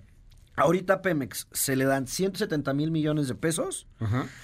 y se le reduce la, una- la tarifa, que es la DUC, ¿no? Que es el, el impuesto, hasta siquiera un punto que el gobierno le cobra a Pemex, se reduce de forma sustancial. Entonces le vamos a dejar de cobrar y le vamos a pasar una lana. Si eso ya lo termina de sanear, pues está bien. Pero entonces regresando al símil, no solo tienes la casa, la lana que le pasa a tus abuelitos, sino que la tiendita que tú tienes que enfrente de tu casa con la que antes te ayudabas al gasto, está perdiendo lana. Entonces le tienes que inyectar cada año. Y ahí vamos. Vamos a ver si esta es la última y ya termine de sanearse Pemex o no. Vamos a ver cómo siguen evolucionando las cosas, ¿no? Y aquí nos escriben mucho, Jorge, y, y bueno, pues es que tienen razón, tenemos una narrativa y un imaginario colectivo en donde vamos y le pedimos dinero al Fondo Monetario Internacional, al Banco Mundial, y entonces llegan estos monos dibujados por el Fisgón, gigantescos, con su sombrero del tío Sam, y nos dan el dinero, pero nos endeudan, ¿no? Y nosotros somos así chiquititos y estamos ahí sufriendo. Que dicen que es una mentira, que no es cierto que nos estamos pidiendo deuda, que, que a ver a quién. A ver, ¿cómo sí es eso estamos la deuda? pidiendo deuda Ajá. y no es necesariamente malo pedir deuda. Eh, Y no es al Fondo Monetario No, Internacional. no, esos son para países endrogados y muy, chi- y muy bien problemados. Sin duda hay unas líneas de crédito con el Fondo Monetario y con el Banco Mundial, pero la gran parte del endeudamiento de México, y esa te diría que es un gran beneficio de la gran pesadilla neoliberal, es interna. La gran parte de la deuda mexicana, para empezar, es en pesos y no dólares, lo cual ayuda mucho, y es con las afores que compran los CETES. Igual como le recomiendo a todo el mundo abra su cuenta de CETES directos. Sí, pues está dan- pagándote Está 10%. ahorita. 11 y cacho por ciento yo compré la semana pasada, se los recomiendo a Ah, todos. pues, muy chido. Ajá, sí, Eh, no, pues, pero sí, bueno, pague. las Afores también tienen sus setes directos si lo queremos simplificar todo. Y son las Afores las que le están prestando en gran medida dinero al gobierno mexicano. Lo cual sí es una señal de solidez económica cuando tú te debes a ti mismo. No le debemos a los gringos, no le debemos a los japoneses. Sí les debemos una parte, sí.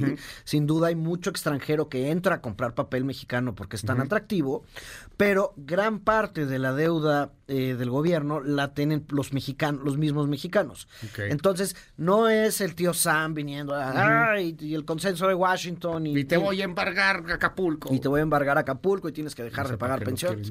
Es una visión un poco de los 80 que Sí, sin claro. duda tuvo algo de verdad, pero no. Hoy en día, gran parte del financiamiento y de los del fondeo del financiamiento de la deuda del Estado mexicano viene de las mismas afores y aseguradoras en México que compran estos CETES y papeles gubernamentales. Vámonos rápido así algunos comentarios que están haciendo, querido Jorge. Hay algunos buenos. Ah, pero si se lo hubiéramos pedido a los BRICS la deuda, entonces estarían berreando porque a los gringos no les pedimos nada, pero como que no nos cabe todavía esta onda de que Uno, no, no le debemos a, nos debemos a nosotros. Y le debemos a los gringos también. O sea, Ajá. los gringos también vienen y compran, pero no. Y los BRICS es una fantasía, pero otro día hablamos de eso. Para darse una idea, países como España o Italia tienen más de 100% de su deuda sobre el PIB, no está mal, pero cosa curiosa, al inicio del sexenio era, uy, no hombre, no, no te puedes endeudar y ahora, pues bueno, como ya están tomando esta decisión, viene la maroma y sí, está bien endeudarnos y endeudémonos más del 100%. No, no, no, no hay que, ahí no. Ya no. Porque un gran problema y debilidad estructural de la economía mexicana es lo poco que recaudamos del PIB como impuestos. La recaudación anda ahorita, digo, hay que ver los datos para el próximo año, pero los últimos datos oficiales, como el 13% del PIB en impuestos más lo que ganamos de petróleo, ¿no? más los ingresos este, petroleros. Eso nos deja en un 17-18%. Países como España, países como Italia, rondan el 40-50% y para eso hay que pagar más impuestos y por eso es que muchos decimos de la necesidad de esta reforma fiscal. Que a nadie nos va a gustar. A nadie le va a gustar y va a ser un gran problema político porque tienen que ser todas las fuerzas políticas. A ver. Y ya sea Claudia Osochi, la, la próxima presidenta de México, porque ya sabemos que no, eh, bueno. ¿Qué? Sin chistes, Luis, por favor. Perdón, todavía no es la hora seamos cómica musical. Seamos serios, seamos serios. A ver, ya sea Xochitl o Claudia, hoy los números indican que sería Claudia. Sí, para pasar una reforma hacendaria suele ser, eh, se hace con la ley de ingresos, no se necesita dos terceras partes de la Cámara. Pero se arma una trifulca, o sea, nadie quiere pagar impuestos y los del otro lado dicen, ¡eh! Están subiendo los pues impuestos. Porque políticamente paga mucho, como lo hizo el presidente con el gasolinazo, que a mi parecer fue algo muy responsable, quizá mal manejado en tiempos, pero el país tenía que dejar de subsidiar las gasolinas. Pero además, pero ¿cómo, bueno, ¿cómo le van a hacer en un país con la informalidad de este tamaño? No, no hay, respuestas obvias. dile, dile además a los, porque no, no quiero ser clasista, porque ahí todo lo quieren cancelar, pero gran parte del mercado electoral de Morena y de la 4T es economía informal. O sea, a ver, no hay una también si es ahí. No hay respuestas obvias porque... ¿Cómo le vas a decir ahora a este camionero, ¿a qué crees me vas a pagar impuestos y te voy a bancarizar y te voy a checar? Porque el impuesto, uh. las tasas de impuestos sobre la renta personas físicas, que son los que están en el sector formal, ya son altas en comparativo internacional. Incluso las tasas marginales más altas se acercan al 40%. Sí. Eh, las tasas eh, sobre las empresas en sí son altas, aunque existen todas estas cosas que, digamos, que utilizan las empresas para bajar sus impuestos, obviamente, pues están en el negocio de ganar lana. Estos esfuerzos que sí ha hecho bien el SAT de cobrar adeudos son de una vez. el problema es que no son sostenibles, ¿no? Existía anteriormente la propuesta que hoy parece eh, una receta neoliberal terrible del IVA de alimentos eh, y, medicinas, que por el consumo sí terminas grabando a gran parte de esta economía informal que mencionas. Y si tú haces eso y lo y lo compensas con un sistema de salud universal, podría ser muy valioso, ¿no? Pero no hay ninguna respuesta obvia para incrementar los impuestos en, México. Ya, ya los quiero ver poniendo IVA a medicinas y alimentos en el gobierno de la 4T. Y en el primer año, que es cuando lo vas a tener que hacer. Está bueno. Vamos a seguir con estos temas, querido Jorge. Se nos consumió el tiempo. Te seguimos en tu red. ¿Cuál es? Jorge Acast, este, en El Economista todos los jueves. Ahí escribiremos de esto esta semana. Y en N Media los lunes y miércoles por la noche. Mil gracias, Jorge. Recordar que Fox y Calderón sí hicieron reformas fiscales y sí cobraban más impuestos. Luis, los bancos deberían de tener tasas de interés eh, parecidas a los CETES y no superiores a 25%. Es un robo. Uy, 25. ¿Quién te está prestando a 25? Pues está barato, ¿eh? En algunos casos te prestan muchísimo más caro. Eh, ¿Por qué no aceptan que la deuda debe pagarse, sea al extranjero o a nacionales? El Nadie dice, claro que hay que pagarla. hay que pagarlo, sí. Pero tú la puedes pagar a pues, mucho tiempo y está bien eso. No la deuda en sí no está bien ni mal. Depende, y sí tiene toda la razón el subsecretario en lo que dijo previamente, para qué la utiliza. Si es para actividades productivas, para inversiones en infraestructura, puede ser muy valiosa. Yo en lo personal creo que el Tren Maya en sí no es la mejor inversión, pero ya se hizo. Y la de dos bocas, ahí sí, yo creo que es una pésima inversión, pero bueno, esa es otra historia. ¿Cómo cobrar impuestos? La opción no es esa, sino recaudar a los que no pagan. Este, pues, sí. Pero, pero no pues, es obvio. Pues, ¿Cómo le haces? sí, ese es el pequeño detalle. Gracias, querido Jorge. 7 con 42, rapidísimo. ¿Y la prensa qué trae? Intelite reporta. La cobertura mediática de los temas del día. Intel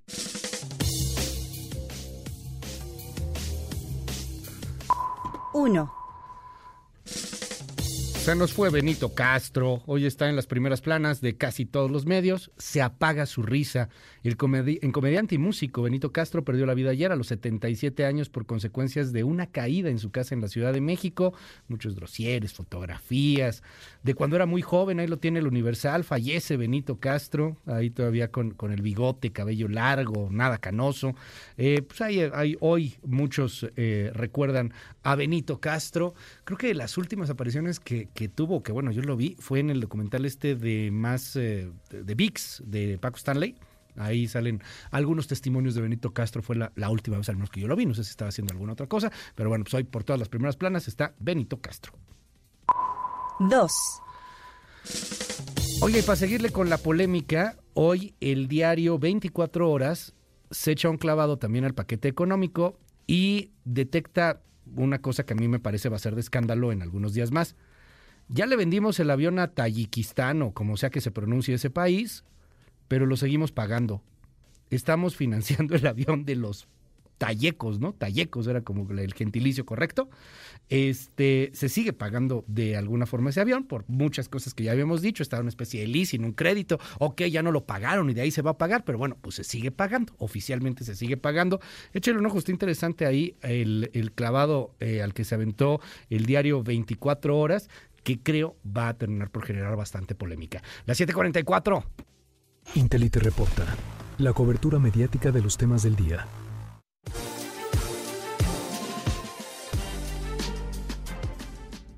En un momento regresamos.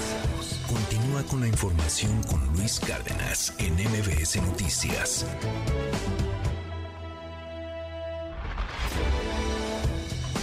Ya estamos de regreso. MBS Noticias con Luis Cárdenas. Continuamos.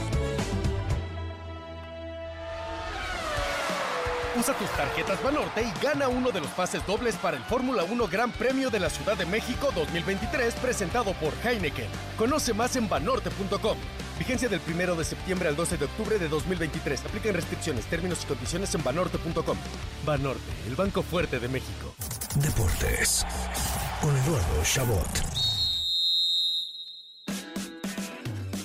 Querido Luis, buen día, qué gusto saludarte a ti y a tu audiencia una vez más para llevarles lo mejor del mundo del deporte, especialmente porque hoy juega la selección mexicana ante un rival claramente inferior a Australia, último rival del Tri como lo es Uzbekistán a las cinco y media de la tarde, pero que igual permitirá a Jimmy Lozano evaluar a los jugadores convocados, más que nada considerando que se espera ver una rotación casi total de los futbolistas que jugaron el sábado, pues al fin y al cabo ese es el punto de estos amistosos, claro, después del tema del billete que se obtiene de partidos como este, que se jugará en Atlanta en el Mercedes-Benz Stadium. Mientras tanto, en el viejo continente continuaron las eliminatorias rumbo a la Euro 2024, donde no hubo sorpresas ayer. Croacia se mantiene de líder de su grupo al derrotar a Armenia 1 a 0. Eslovaquia se pone segundo al golear 3 por 0 a Liechtenstein en un grupo que lidera por mucho una poderosa Portugal que ha ganado sus seis partidos, incluyendo la victoria de ayer 9 por 0 ante Luxemburgo y sin Cristiano Ronaldo. Cuidado con Portugal en la próxima Euro que quieren repetir lo logrado en 2016. Hoy Erling Haaland y Noruega buscarán ganar ante Georgia para tratar de quitarle el segundo lugar del grupo a una España que recibirá a Chipre. Italia se medirá a Ucrania en un juegazo directo por el segundo puesto del grupo que lidera Inglaterra, mientras que Bélgica recibirá a Estonia y Suecia hará lo mismo ante Austria. Todo esto a las 12.45 de la tarde. Y para seguirnos con un día lleno de fútbol, a las 2 pm comienza la jornada de las eliminatorias de Conmebol rumbo al Mundial del 2026, con Argentina visitando a Bolivia, una plaza que siempre se les complica al albiceleste por la altura. A las 3, Uruguay visitará a Ecuador, que le urge ganar, porque inició la clasificación con menos 3 puntos como castigo por una alineación indebida. A las 4, Venezuela se medirá a Paraguay, mientras que a las 6.30, juegazo entre Chile y Colombia. Para cerrar la jornada a las 8 con el enfrentamiento entre Perú y la selección que ya no recuerda lo que es caer en eliminatoria de Conmebol, la poderosa Brasil, así que día lleno de actividad deportiva por todas partes. Ayer concluyó la semana 1 de la NFL con el Monday Night Football entre los Jets de Nueva York y los Bills de Buffalo. Ya no le digo los Jets de Aaron Rodgers porque el coreback veterano salió increíblemente en la primera jugada del partido por una lesión aparentemente en el tendón de Aquiles que le podría costar toda la temporada. Algo increíble, casi tan increíble como que los Jets, aún sin su mariscal titular, hayan remontado una desventaja de 10 puntos para llevar el partido a overtime, donde lo ganarían con un regreso de patada para darle la alegría a una afición que vio cómo sus sueños se derrumbaban por la lesión de Rodgers horas antes. En la serie del Rey de la Liga Mexicana de Béisbol, al fin los Pericos de Puebla lograron vencer ahora en casa a los algodoneros 8 a 2 para poner la serie 2 a 1 para los de Unión Laguna. Hoy partido 4 de la serie que define al campeón a las 7 de la noche con los Pericos buscando empatar todo de nueva cuenta. Por último Luis, te recuerdo que el Gran Premio de la Ciudad de México está muy cerca. Utiliza tus tarjetas Banorte y participa para ganar uno de los pases dobles que Banorte tiene para ti. Es muy fácil, solo ingresa a banorte.com, diagonal tu tarjeta favorita y activa la promoción. Banorte, el banco fuerte de México. Luis, hasta aquí la información deportiva. Nos escuchamos de nueva cuenta el día de mañana con lo mejor del mundo del deporte.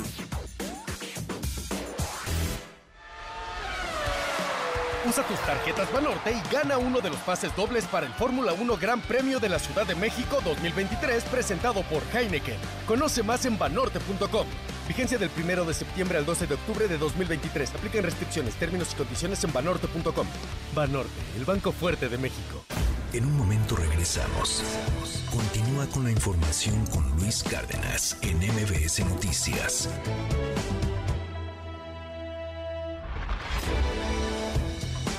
Ya estamos de regreso. MBS Noticias con Luis Cárdenas. Continuamos. MBS Radio presenta el resumen informativo con Luis Cárdenas.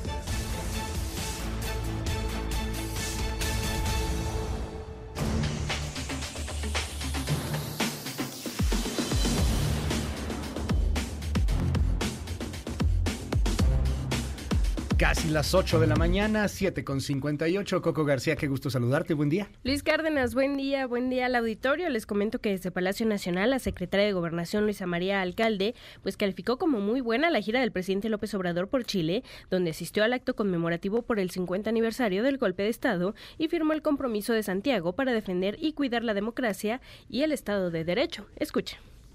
Se suscribió el compromiso de Santiago junto con otros jefes de Estado y expresidentes chilenos.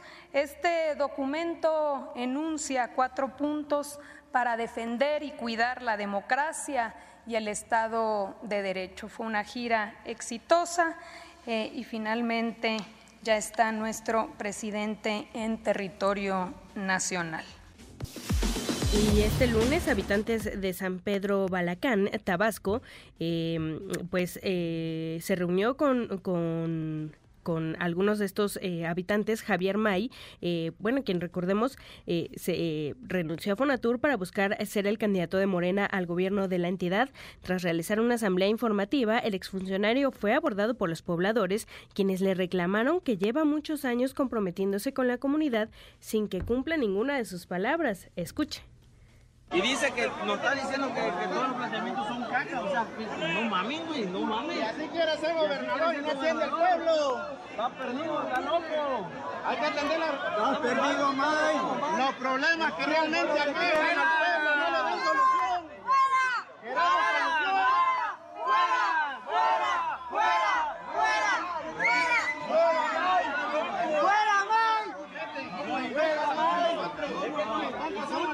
Somos caca, no le vas a creer. Tú porque estás comiendo de lo mismo, compadre. No, Nosotros somos los tontos. Cuando lo necesitamos, no viene. Pero cuando él necesita, sí viene.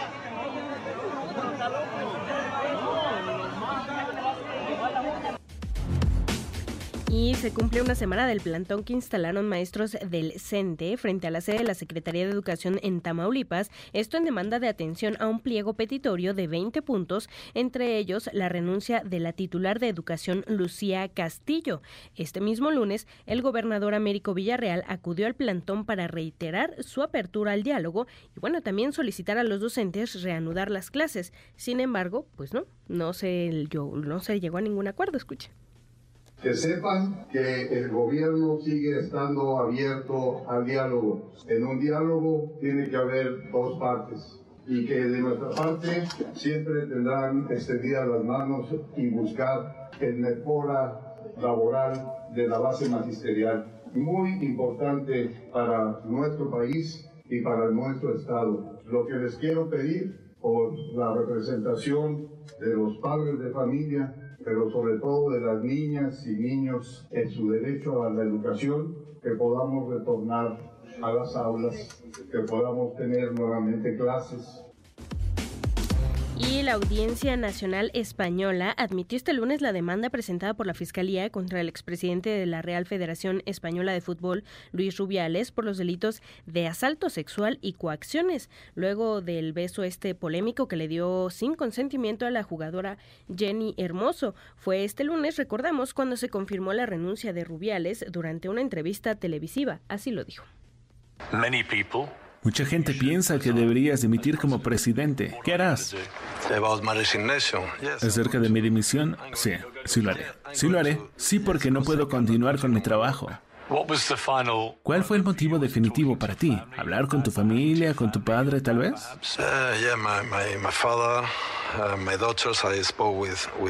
Sí, mi padre, mis hijas. Hablé con ellos y lo saben. No es una cuestión mía. Amigos muy cercanos a mí y me dicen, Luis, ahora tienes que concentrarte en tu identidad y en continuar con tu vida. Muchísimas gracias, Coco. Te seguimos en tu red. ¿Cuál es? En arroba Coco García con doble I y en todas las redes sociales. Muchas gracias, Luis. Buen día. Mil gracias. Son las 8 con 3 minutos. Ya estamos de regreso. MBS Noticias con Luis Cárdenas. Continuamos. Primeras planas. El Universal. Tropas de Estados Unidos en México. Eso no va a pasar. Salazar reprueba a republicanos que quieren usar a migrantes como bandera política. Washington no se meterá en elección, avance histórico, si una mujer es presidenta. Milenio. Crimen y accidentes dejan 15.000 muertos en carreteras cada año. Rutas más peligrosas en Estado de México, Querétaro, Bajío y Michoacán. Alianza por la Seguridad Vial. Cártel Jalisco Nueva Generación y Sinaloa operan mini ejércitos para calentar plaza y custodia. Reforma. Piden mega subsidio a empresas militares. Solicitan 22.728 millones de pesos del erario para 2024. Prevén cerrar año sin autosuficiencia, por lo que apuestan por gasto federal. Excelsior. Tribunal Electoral del Poder Judicial de la Federación anticipa más de 18.000 impugnaciones. Rumbo a 2024, el Tribunal Electoral prevé un proceso de alta litigiosidad debido a la competencia y la importancia de los cargos de elección popular que están en juego. Animal político. No me interesa una senaduría. Marcelo Ebrard alarga el conflicto en Morena con impugnación. La jornada. Ebrard, depende de respuesta a mi queja si sigo en Morena. Formalizará en breve su movimiento político nacional. El financiero. Genera polémica el mayor déficit fiscal. Descarta la dependencia dejar bomba de tiempo al próximo gobierno. El economista. Presupuesto 2024 propone usar 22 de cada 100 pesos para pensiones. Sumaría 1.99 billones de pesos, 11.8% más que en 2023.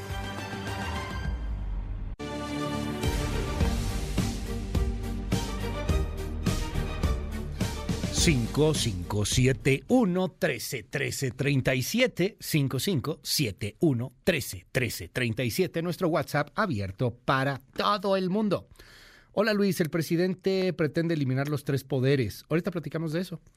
Hola Luis, tengo un vecino que trabaja en la corte, compró una casa y la remodeló por completo a costa de mis dos pesitos. 5571, mes de la patria y ustedes Ni una sola canción ranchera. Así son, así son. Apátridas, traidores, este, medinchistas, así son. No, no soy yo, soy títere de los oscuros intereses de esta producción. Que puro, qué, puro chequen. Ah, ok, este, no entendí. Puro chequen. Bueno, ahorita, ahorita me explican. Pero sí, ahorita, ahorita ponemos más canciones rancheras. Tienen razón. Mes de la paz hay que poner cosas mexicanas. Tienen razón. Este, hola, muy buenos días. Márchate, Marcelo. Y verás que lo único que te seguirá es la tranza de la línea 12 y la traición. Sin vergüenza, dicen aquí. Por lo que veo, este eh, 5571, eh, te he seguido desde que estabas en YouTube. Este, gracias por dar las noticias con tu estilo. Ay, muchas gracias. Hola, creo que dos pesos no es nada. No vean el árbol y pierdan el bosque. El Poder Judicial requiere mejorar, pero no como lo dice el presidente. Para empezar, esos puestos no pueden ser elegidos por voto popular. Hola Luis, yo creo que hay muchos beneficios para el Poder Judicial y a veces sí son una burla, son exagerados. Sí es bueno pagar estos dos pesitos porque si no los pagamos nos va a salir más caro las ocurrencias de López Obrador y su obsesión por ser autoritario. Hola, soy Francisco Gallardo, te mando un abrazo Francisco. Que Dios te bendiga siempre. A mí sí se me hace muy barato a comparación de lo que nos cuesta un preso, por ejemplo. Eh, a mí se me hace muy caro, dice otra persona. La corte no merece ni 50 centavos. Y si fueran producto de calidad, serían como producto chino. Lo tocas y se rompe. Eh, investiga cuánto nos costó a los mexicanos el desfalco de Segalmex, Conade, Dos Bocas, Tren Maya, AIFA, Instituto para Volver Pueblo Robado, los contratos del hijo del presidente. Yo sí apoyo a la corte, sí, mis dos pesos para la corte. ¿Pagaría usted dos pesitos? Dos pesitos sí se los doy a la corte y hasta le daría más.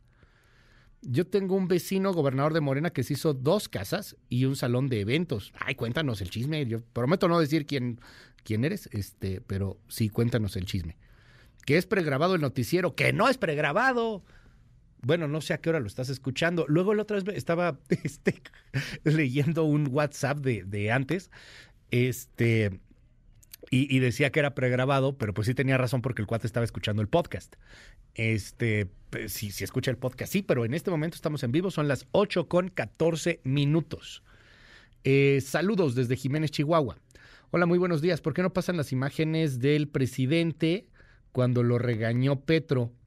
Pues no lo regañó Petro, ¿no? O sea, Petro fue muy crítico con respecto a, la, a las alianzas con los yanquis porque Petro es totalmente antiyanquista y no es lo mismo ser Colombia que México, con todo respeto para Colombia, que, ha mostrado ejemplos de, de, cómo funciona un país y, y, cómo puede crecer una nación, ciudadanos, etcétera. Pero Colombia, en cuanto a su economía, pues sigue siendo muy pequeña en comparación a la mexicana. Entonces, de repente, Petro se lanzó fuerte en una crítica, pero no critica al presidente, como que lo está diciendo así, y muchos lo están tomando como si hubiera sido un regaño de Petro a López Obrador. La neta, yo no creo pero este, a rato platicamos de eso. Hola Luis, ¿de verdad crees que con dos pesitos se mantiene la corte? Ja, ja, ja, ja, ja. A ver, hermano, tranquilo, no lo digo yo, es un documento oficial que tengo en mis manos. Y la corte en su justificación de presupuesto dice esto, que nos cuesta dos pesitos a cada mexicano diarios la corte, a cada mexicano. Si sumas todo eso, la multiplicación final es 85 mil millones de pesos, que es el presupuesto que quiere la corte. Nadie está diciendo que, 10 que con eso se mantiene. Le estoy preguntando si con dos pesitos, si pagarías dos pesitos diarios para la corte. Porque quieras o no, de todas maneras los pagas o los pagamos, ¿no? Yo metería hasta 10 pesitos a la corte. Nos sale más caro mantener al presidente, apoyo a la corte. El dinero que nos cuesta es simbólico si funciona y si no funciona, entonces pues sí es mucho. Hace falta una reforma al Poder Judicial, pero no al estilo de la 4T. Coincido con usted, señor. Hace falta una reforma. Y, yo creo que hay algunos excesos, pero no por eso soy López Obradorista. Y creo que la Corte es importantísima. Y, aquí, ¿y tú qué? Pues, pues, yo sí pagaría dos pesitos, pero sí me gustaría una Corte quizá más austera en algunas cosas que no tienen mucho sentido. Este, gastos que a veces son exorbitantes. Y, eso no minimiza el trabajo de la Corte. La Corte tiene que estar ahí y el problema es que la narrativa se nos está yendo hacia este asunto del dinero. Pero sí, yo, yo sí pagaría esos dos pesitos. Inclusive sí, también como dicen algunos, hasta más. Pues sí, para tener un poder judicial autónomo, fregón. Pero sí necesitamos cambiar ese poder judicial. Y hay que hacerlo. Y hay que hacerlo pronto porque el país se nos está cayendo a pedazos. Dos pesos es mucho, sabiendo que los salarios son muy altos y se clavan la lana con los fideicomisos. Pero el presupuesto es para todo el Poder Judicial de la Federación, ¿o no? No solo para la Corte, sí, para todo el Poder Judicial, incluyendo, por supuesto, la Corte. Sale más caro mantener a un gobierno de lacayos fifís de izquierda. Hola, muy buenos días. Yo sí doy mis dos pesitos a la Corte. La gente debería informarse del trabajo que realiza y para todo el país. Eh, no solo para la jueza Piña, dicen aquí. Este, claro que habría que ajustar ciertos gastos dentro de la corte, pero mis dos pesitos son los dos pesitos mejor gastados. Funciona con dos pesitos, ni que fuera que se ha mantenido eh, por años con una familia con 200 pesos, dicen aquí.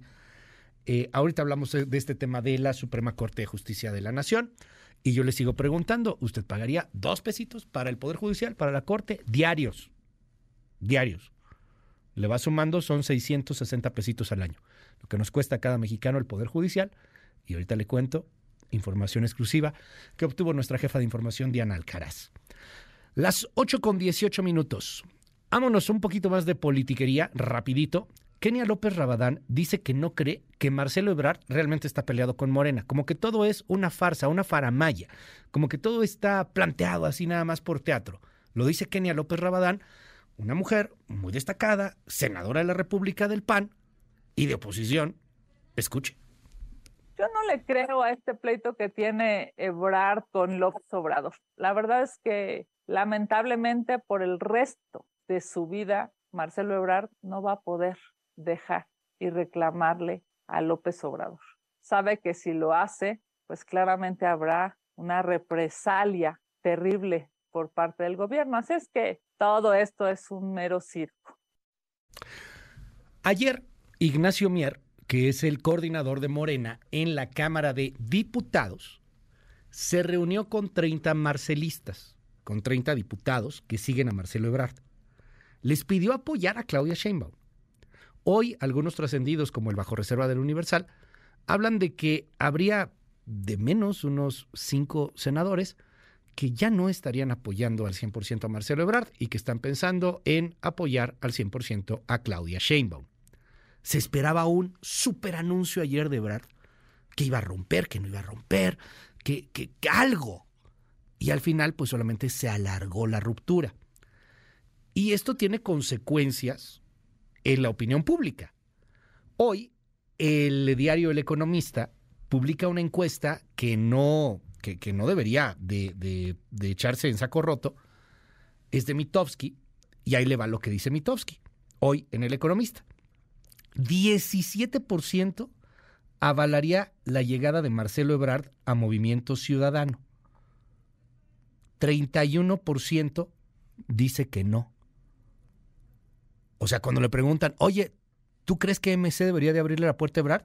31% dicen, no, nanáis. Espéreme, 49% en el economista dice que Marcelo Ebrard no debería de desconocer el proceso interno de Morena que perdió 49%. Dicen también en esta encuesta que de cualquier manera Marcelo Ebrard sería mejor candidato que Samuel García. Como que la cosa ya está muy definida, ¿eh? Digo, igual es MC, pero entre la opinión pública lo que se ve es Samuel García, fosfo, fosfo, o, un Marcelo. Y bueno, ahí hay otras fichas, ¿no? Pati Mercado, que ya dijo que no. Colosio, pues ya dijo que no, que Nanáis, que a él ni lo cuenten.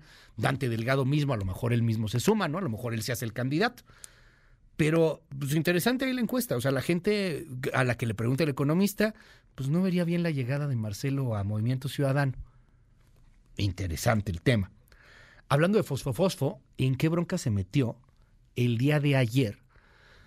Cuando subió un tuit y un Instagram también, si no me equivoco, en donde está con su pequeñita, hermosísima la niña, sí, hermosísima la niña. ¿Está bellísima? Sí. Pero, ¿qué necesidad? Porque sube una foto, Fosfo Fosfo, Samuel García, con su pequeñita, Samuel con su sombrero de vaquero, de, de, norteño, pues, lo cual está muy padre, hombre. Claro que en el norte se monta y claro que en el norte se usa este sombrerito y botas y todo, qué chido.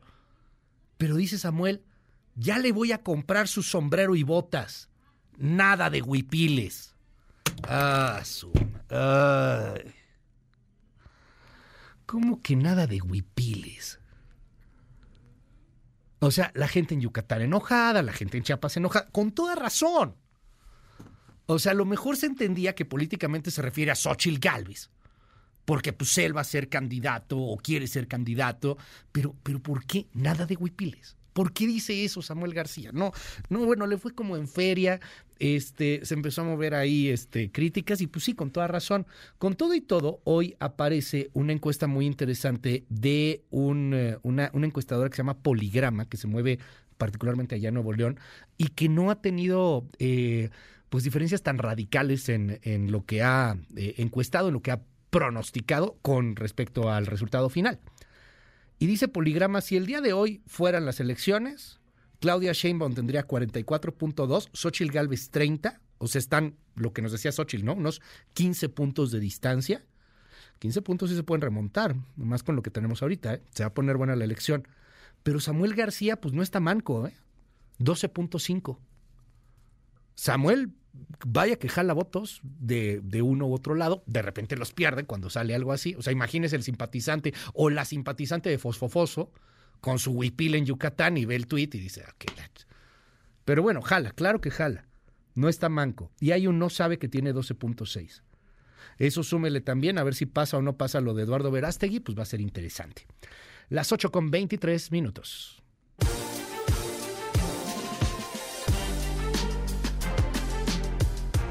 Uriel Carmona seguirá preso. ¿Quién es Uriel Carmona? El fiscal de Morelos. Fueron a su casa, tenía fuero. Bueno, es que tiene fuero, legalmente hablando, pero el fuero se lo pasaron por el arco del triunfo. Dicen que esta es una violación brutal del Estado de Derecho. Pero en lo que son peras o son manzanas, el tipo está en la cárcel. Sí, hay que recordar la estupidez de Uriel Carmona, cuando dijo que Ariadna, la muchacha que fue asesinada en la Ciudad de México y cuyo cuerpo fue arrojado en Cuernavaca, cuando el idiota de Uriel Carbona dijo que se había muerto por borracha. Fue un estúpido, fue un imbécil, por eso está en la cárcel. Pero legalmente hablando es un exceso, por supuesto que sí. Y es un exceso al parecer de la Fiscalía Capitalina que mandó gente por Uriel Carmona, que lo retuvo, que lo detiene, con todo y el fuero que, insisto, se pasaron por el arco del triunfo. Vamos a hablar de ley. Y para eso está justamente la Corte, que seguramente va a resolver esto en algún tiempo. Y que todo indica que, sería una resolución a favor pues, pues, de un Uriel Carmona que claramente violentó procesos. Este, y, que pues, no pudo haber sido detenido como, como estaba. Como sea, el, el, tema ha llamado mucho la atención en el eh, eh, aspecto jurídico, en el ambiente de los abogados y de la gente estudiosa del derecho, porque pues no se había visto que, que llegaran así por un fiscal, que lo detuvieran y que se lo llevaran a otro estado. Yo siempre lo he puesto al revés, ¿qué hubiera pasado si alguien llegaba a la casa de Ernestina Godoy, la actual fiscal capitalina, la detenía y se la llevaba, no sé, a Monterrey, a Guadalajara? Pues claro que todo el mundo hubiera puesto el grito en el cielo. Lo que pasa es que Ernestina Godoy pues, no ha dado declaraciones tan malas como las que dio Uriel Carmona, ni tampoco pues, está en, en una situación de opinión pública de, de ese tamaño tan reprobable. Juan Carlos Alarcón, cuéntanos. Gracias Luis, muy buenos días. La Fiscalía General de Justicia Capitalina aclaró que el fiscal de Morelos, Uriel Carmona Gándara, no saldrá de prisión puesto que el viernes pasado la policía investigadora dio cumplimiento a una tercera orden de aprehensión ahora por el delito de feminicidio en grado de auxiliador. Actualmente el servidor público se encuentra interno en el Centro Federal de Readaptación Social número 1, el Altiplano, en Almoloya, Estado de México. La institución a cargo de Ernestina Godoy Ramos informó que en diversos medios se ha mencionado que el funcionario de Morelos podría quedar en libertad con base en una resolución judicial. Sin embargo, dicha suspensión de plano corresponde al segundo proceso en el que también se dictó auto de vinculación a proceso por el delito de encubrimiento por favorecimiento. Todo esto es por el caso del feminicidio de Ariadna Fernanda, encontrada sin vida en octubre pasado en el estado de Morelos. No obstante, ese mismo día la Policía de Investigación dio cumplimiento a una tercera orden de aprehensión y el sábado, en audiencia inicial, un juez de control dictó a Uriel Carmona la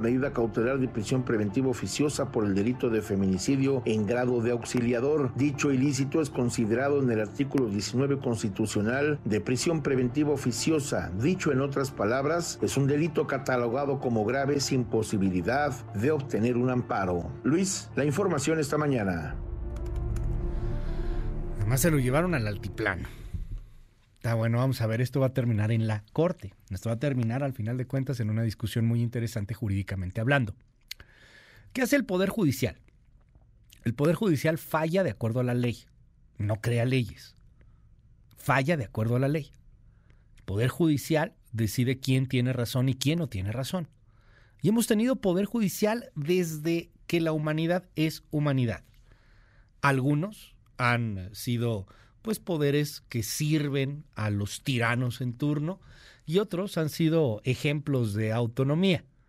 Y esto va evolucionando y va cambiando y va involucionando también, porque no necesariamente cuando tienes el gran poder judicial ahí se queda, no, de repente cambian las sociedades y tronó, mínimo, se convierte en un poder judicial otra vez más bien salamero, lamezuelas, etcétera.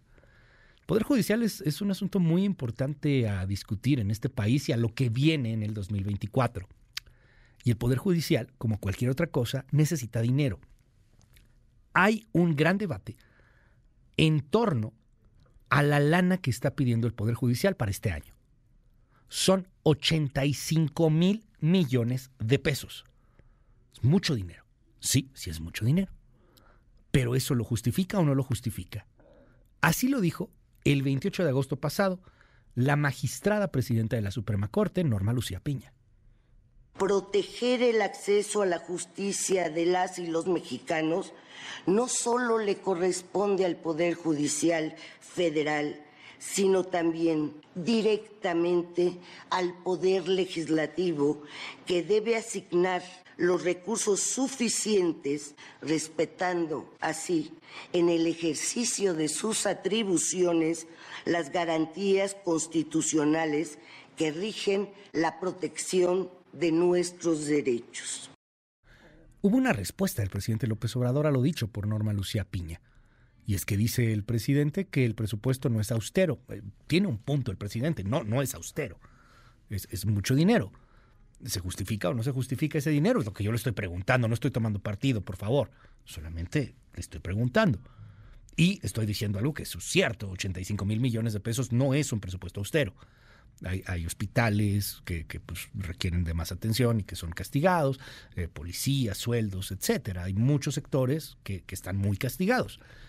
El presidente respondió así a la, a la ministra presidenta, diciendo pues que pecan de, de no ser austeros que no podían presentar un presupuesto con un plan de austeridad si, además del presupuesto y del aumento que están solicitando del presupuesto, tienen un fideicomiso de 20 mil millones de pesos. Es mucha prepotencia, mucha arrogancia, pero también falta de respeto a la gente. Y todo porque se sienten protegidos por la oligarquía. Ojalá ellos recapacitaran. Y no se trata de que no tengan para el cumplimiento de sus funciones, incluso que tengan sus sueldos y lo que requieren, pero no en exceso.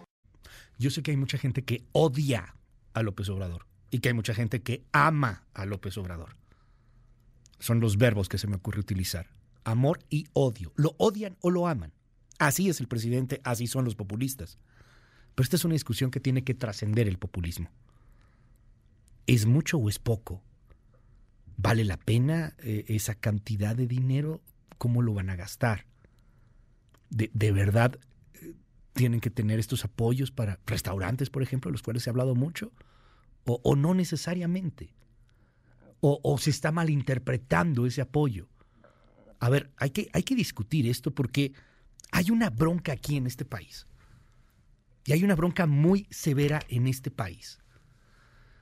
Tendremos por ahí el audio de lo que pasó con María Elena Ríos, que se acaba de pelear con un juez en Oaxaca. A ver si, si ahorita lo, lo encontramos. Pero hay una bronca en este país que se llama impunidad. Y la impunidad viene mucho por un poder judicial que es tortuga. Y no es culpa solo del poder judicial, necesita reforma, necesita muchas cosas.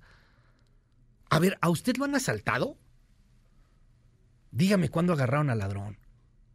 Y sí, es culpa de ministerios públicos, policías, jueces, etcétera, porque todo es un sistema asquerosamente corrupto, asquerosamente lento. Y no estoy diciendo que los jueces o los magistrados sean corruptos, lo que estoy diciendo es que es un sistema espantoso. Cuando tú entras a un proceso judicial, que Dios te agarre confesado. Porque es lento, lento, confuso, raro. Me acuerdo mucho de esta novelita del proceso que escribe Franz Kafka. Échele un ojo. Es eso. Entras y dices, ¿qué está pasando? O sea, ¿por qué cambió todo? No entiendes la lentitud, la estupidez.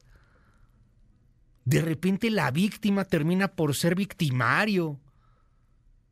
Es, horrible. Le, le, ponía el ejemplo de María Elena Ríos porque ella lleva cuatro o cinco años de que la quemaron en ácido y el juez la regaña. El juez la regaña en una audiencia porque se desespera de una audiencia que llevaba como 24 horas seguiditas leyendo expedientes a lo estúpido. Porque nuestra legislación es una idiotez, porque nuestro sistema es una porquería. Y sí hay que cambiarlo, perdón, claro que hay que cambiarlo. Y hay que cambiarlo a profundidad, sin populismos. De verdad, si usted está en un proceso judicial, le mando todo mi cariño, todo mi abrazo. Es horrible. No acabas. Es que te faltó tal papel, es que es acá otra cosa. Y no solamente es burocracia, es un proceso idiota. Que evidentemente viene de este lastre que arrastramos desde el siglo XIX, inclusive antes, estos sistemas epistolares rarísimos. Y, cuando platicas con, con, algunos abogados, de verdad algunos abogados viven en Abogalandia. Y como nunca les ha pasado algo tan cruel, pues les vale cacahuate, ¿no? Y ven a sus clientes pues como simples productos. Otros no, muchos otros no, al contrario, se desgastan, se desviven. Y me consta ver abogados que les cuesta mucho trabajo eh, explicarles al cliente, oye, perdón, es que así es el sistema, es una porquería. Pero volvemos a este asunto. Al rato le cuento lo de María Elena Ríos. Volvemos a este asunto. Hoy día no se está discutiendo eso, se está discutiendo el dinero. ¿Vale la Corte 85 mil millones de pesos o no vale 85 mil millones de pesos? La Corte, el Poder Judicial, el que tenemos. ¿Ese dinero que se está gastando, se está gastando bien o lo podemos gastar de otra manera? De entrada lo que quiere hacer la 4T es recortarlo. ¿Por qué? Pues porque cae mal, le cae mal la Corte y volvemos a la politización. Escuché a Ignacio Mier. Con esta iniciativa de reforma al artículo cuarto transitorio, lo que queremos es garantizar la rendición de cuentas y la austeridad, que en síntesis establece que solo uno de los 14 fideicomisos que se integran dentro del Poder Judicial de la Federación, que es el Fondo de Apoyo para la Administración de Justicia, constituido por el Consejo de la Judicatura Federal, uno de los seis que tiene, y el resto se reintegren íntegros a la Tesorería de la Federación. 5571-131337. E, es aquí cuando empieza el tema, por ejemplo, con este mensaje que le aprecio mucho a esta persona que me lo está escribiendo, pero, pero la discusión de los abogados, del deber ser, el abogado siente que es superior a todos, créame que no. Y dicen aquí, es que estás confundiendo el Poder Judicial Federal con el Poder Judicial local o estatal. Por eso el desconocimiento, porque eh, el ciudadano promedio cree que dos pesos es mucho. Sí, es un desastre. Y, los poderes judiciales estatales están pa'l perro. Y el federal está pa'l perro. Yo no estoy confundiendo uno u otro. Lo que le estoy diciendo es que la justicia en este país, en general, está para llorar. Y que a la gente a la que acaban de violar, a la gente a la que le mataron a alguien, le vale tres pepinos si lo va a resolver el juez de distrito, el juez de primera instancia, si se va a ir a segunda, si llega al colegiado, les vale madre. Y con toda razón les vale madre. Porque lo que quieren es justicia. Y en este país no hay justicia. Le estoy hablando de cosas penales espantosas, pero prácticamente es así en todos lados. Justicia administrativa, lo mismo. Traes una bronca entre empresas, lo mismo. De repente alguien se pasó de vival y te quitó algo porque te embargó por la mala, lo mismo. Es un país del ráscate con tus uñas. Y no estoy diciendo que 85 mil millones de pesos sean muchos, a lo mejor es poco. Es más, démosle 160 mil millones, démosle 500 mil millones de pesos, un tren Maya por cada año al Poder Judicial, vale, pero que sirva. y que no tenga que estar con estas leguleyas, frases que dan vueltas y que nos dicen que es culpa tuya. Si te asaltaron es tu culpa. ¿Por qué no fuiste a denunciar en el momento correcto, en el proceso adecuado? Estamos pa'l perro. Yo creo que dos pesos es poco. Yo creo que muchos mexicanos pagarían hasta 40 pesos diarios si eso fuera necesario pero por un poder judicial que funcionara. 5571-131337, ya se me reventó el WhatsApp, gracias. Solo te recuerdo que primero deben actuar los fiscales, y esa es la gente de López Obrador. Gastamos más en las obras de Obrador que en un juez. ¿Y qué es lo que pretenden mejorar con este dinero del Poder Judicial? Saludos, Luis, te estamos escuchando. No inventes, es un dineral, sobre todo por la forma en cómo se gasta. 85 mil millones para un poder judicial corrupto y parcial es muchísimo, muchísimo dinero, dicen aquí. La 4T quiere recortar porque tienen muchos privilegios los jueces, no porque les caiga mal. Sabemos que los jueces tienen justicia para que puedan pagar los ciudadanos de a pie, no tenemos justicia. Hablas de populismo y tú haces lo mismo, eres, haces un monólogo sobre el presupuesto. Hola Luis, tienes razón, que se dejen de tonterías. Surge una reforma para que la justicia llegue mucho más pronto. Ojalá también le bajen el dinero a las fiscalías que no sirven absolutamente para nada. Eh, aunque se me olvida que la FGR está con López Obrador. Luis, felicidades, tienes toda la razón. Yo fui federal de caminos y a un compañero le está esperando una larga condena con este sistema penal. Respecto a todo el presupuesto del país, el Poder Judicial es como una décima de centavo por cada 100 pesos, pero ese no es el punto, el 80% es para sus salarios. Ah, claro, pero ¿cómo les toca a ustedes a los chayoteros nada más para que les limpien el trasero a los jueces? Está bueno. Ahora sí te le echaste ganas, Luis, y, todas las obras de López Obrador son para su familia. Eh, excelente noticiero, gracias por hablar tan claro. ¿Cuánto de este presupuesto se va a gastar en los carros de los jueces? No importa lo que cueste, lo importante es que funcione. 5571 131337. 5571 131337, WhatsApp abierto para todo el auditorio. Esta es una información exclusiva que obtuvo nuestra jefa de información, Diana Alcaraz. Es la justificación que hace el Poder Judicial de la Federación para el presupuesto de, de este 2024. 85 mil millones de pesos, es decir, dos pesitos a cada mexicano diarios. Y lo comparan con Europa, en donde es el doble, cuatro pesitos diarios. Escuche. El paquete económico del 2024, entregado el pasado viernes en la Cámara de Diputados, prevé recursos para el Poder Judicial por un monto global de 84.792 millones de pesos, lo que representa un aumento de 3.533 millones de pesos respecto al año pasado, cuando recibieron 81.259 millones 300 mil pesos. Y es que recordemos que fue la presidenta de la Suprema Corte, Norma Piña, quien en días recientes dio a conocer que solicitaron para el próximo año un aumento presupuestal del 4%. La también magistrada presidenta del Poder Judicial advirtió que recortar el presupuesto como pretenden los legisladores de Morena pondría en riesgo el Estado de Derecho en México y alertó que los únicos afectados serían los ciudadanos. El debilitamiento de las atribuciones esenciales de uno de los tres poderes del Estado ante una insuficiencia presupuestal no implica una política política de austeridad, sino nos lleva al rompimiento del Estado de Derecho.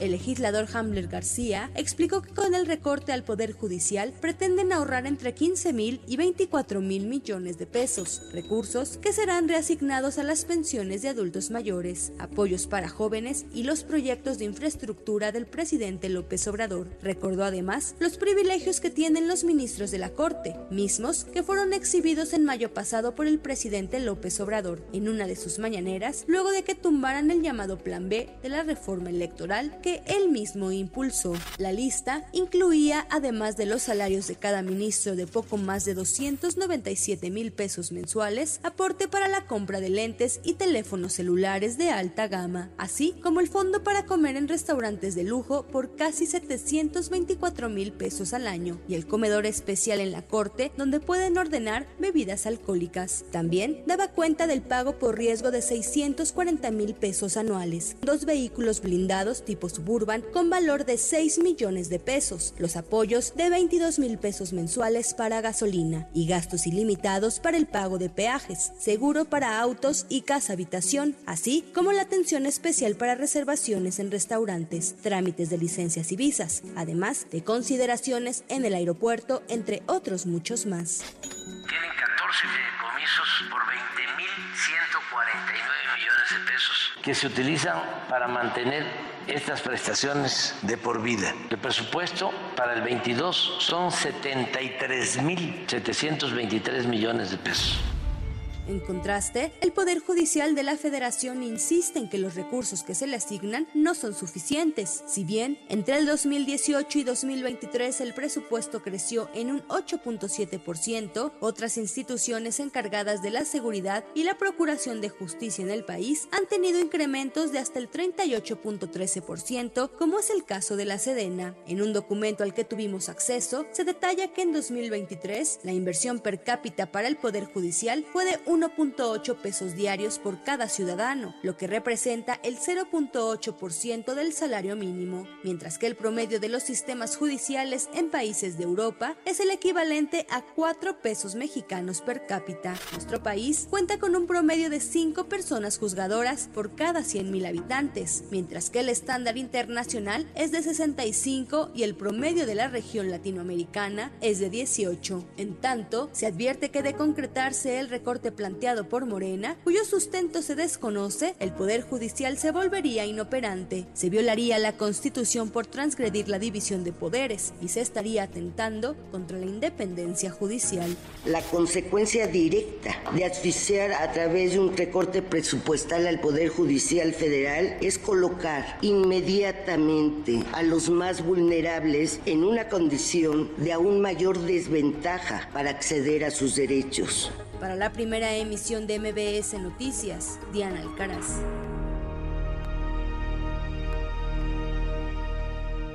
En un momento regresamos. Continúa con la información con Luis Cárdenas en MBS Noticias. Si tienes auto, tienes compañía. Por eso el reporte vial es una cortesía de HDI Seguros. Ya tenemos más información vial. Norte. El avance es constante en ambos sentidos de Avenida Miguel Otón de Mendizábal Oriente, entre Avenida Miguel Bernard y Calzada Vallejo. Sur. Tránsito moderado sobre Andrés Molina Enríquez, desde Playa Roqueta hasta calle Emilio Carranza. Te detendrás solamente en los cruces con semáforos. Poniente. Buena circulación en ambos sentidos de Boulevard de los Virreyes, entre Montes de Auvernia y Prado Sur. Y toma en cuenta que hoy se espera una temperatura máxima de 25 grados centígrados en la Ciudad de México. En breve más información vial. Continúa escuchando a Luis Cárdenas en MBS Noticias 102.5. Este reporte vial fue una cortesía de HDI Seguros, expertos en seguros para auto en México. Si tienes auto, tienes compañía. ¿Y el coche? Te pagamos en dos días hábiles en caso de robo de tu auto. Si tienes auto, tienes compañía. HDI Seguros, tu compañía. Consulta con tu agente o visita hdi.com.mx. Conoce condiciones. En Soriana, huevo fresísimo, 30 piezas, 69.90. Y menudo de res, 79.90 el kilo. Martes y miércoles del campo de Soriana. A septiembre 13. Aplica restricciones. En un mundo en donde el bienestar y la eficiencia energética son prioritarios, te presentamos la AHR Expo México 2023. El evento líder en América Latina en acondicionamiento del aire y refrigeración. Del 19 al 21 de septiembre en el Centro City Banamex de la Ciudad de México. Regístrate gratis en ahrexpomexico.com. No te lo pierdas. Te esperamos. Todo para tu regreso a clases está en Liverpool. Aprovecha hasta 20% de descuento en ropa, tenis y accesorios deportivos de las mejores marcas. Ven y regresa más preparado que nunca. Te esperamos hasta el 17 de septiembre. Consulta restricciones. En todo lugar y en todo momento, Liverpool es parte de mi vida. Con Citibanamex haz crecer tu dinero. Por tiempo limitado, obtén hasta 12% de rendimiento invirtiendo en pagaré. Tú eliges el plazo. Acude a tu sucursal y abre tu cuenta hoy mismo. Con Citibanamex gana más. Consulta términos y condiciones en citibanamex.com diagonal haz más dinero. La información no se detiene. El mundo está cada vez más comunicado. En MBS tenemos lo más relevante de los acontecimientos nacionales e internacionales. Una nueva manera de enterarte de lo que realmente importa. Precisión informativa, experiencia, voces en las que puedes confiar. Toda la información y el análisis en un solo lugar. MBS Noticias. Un medio ambiente sano es un derecho. Necesitamos áreas verdes y servicios de limpia iguales para todas y todos. El acceso al agua potable tiene que ser equitativo, sin distinciones. Eso es lo justo. En el Partido Verde trabajamos a favor de la justicia ambiental. Por eso hemos propuesto y logrado el 90% de las leyes ambientales y de protección a los animales de nuestro país. Y seguiremos trabajando por el derecho a un medio ambiente sano. Porque el futuro de la 4T debe de ser verde. Partido Verde. El 30% de la población en México sufre algún tipo de problema visual. Por esta razón, COMEX y Fundación Devlin, a través del programa México es el proyecto, apoyamos la realización de jornadas de salud visual. Es por eso que por cada litro que compres en septiembre, juntos contribuimos con un porcentaje a que miles de mexicanos puedan mejorar su visión y disfrutar de la belleza del color. COMEX, México es el proyecto. Llévate un Taos 2023 con bono de 18,500 pesos y seguro gratis más mensualidades desde 7,599 pesos a tres años con Volkswagen Ya. Válido al 30 de septiembre septiembre 2023 con Volkswagen Leasing. CAT promedio del 24.7% sin IVA informativo. Consulta www.com.mx. Volkswagen. Con Soriana Check multiplicas tu ahorro. Del 11 al 13 de septiembre en tus compras de 200 pesos o más, ganas hasta el 10% de descuento con Soriana Check para tu próxima compra. Aplica restricciones. Ya estamos de regreso. MBS Noticias con Luis Cárdenas. Continuamos. Neta, neta, muchas gracias por los mensajes. Están, están muy chidos, están muy fuertes algunos de ellos. Este, quisimos hacer ese comentario, quisimos presentar este documento, quisimos pues, platicar sobre el tema, nos llama la atención y es una buena polémica. Y no estamos ni a favor ni en contra de nadie. Es para discutirlo.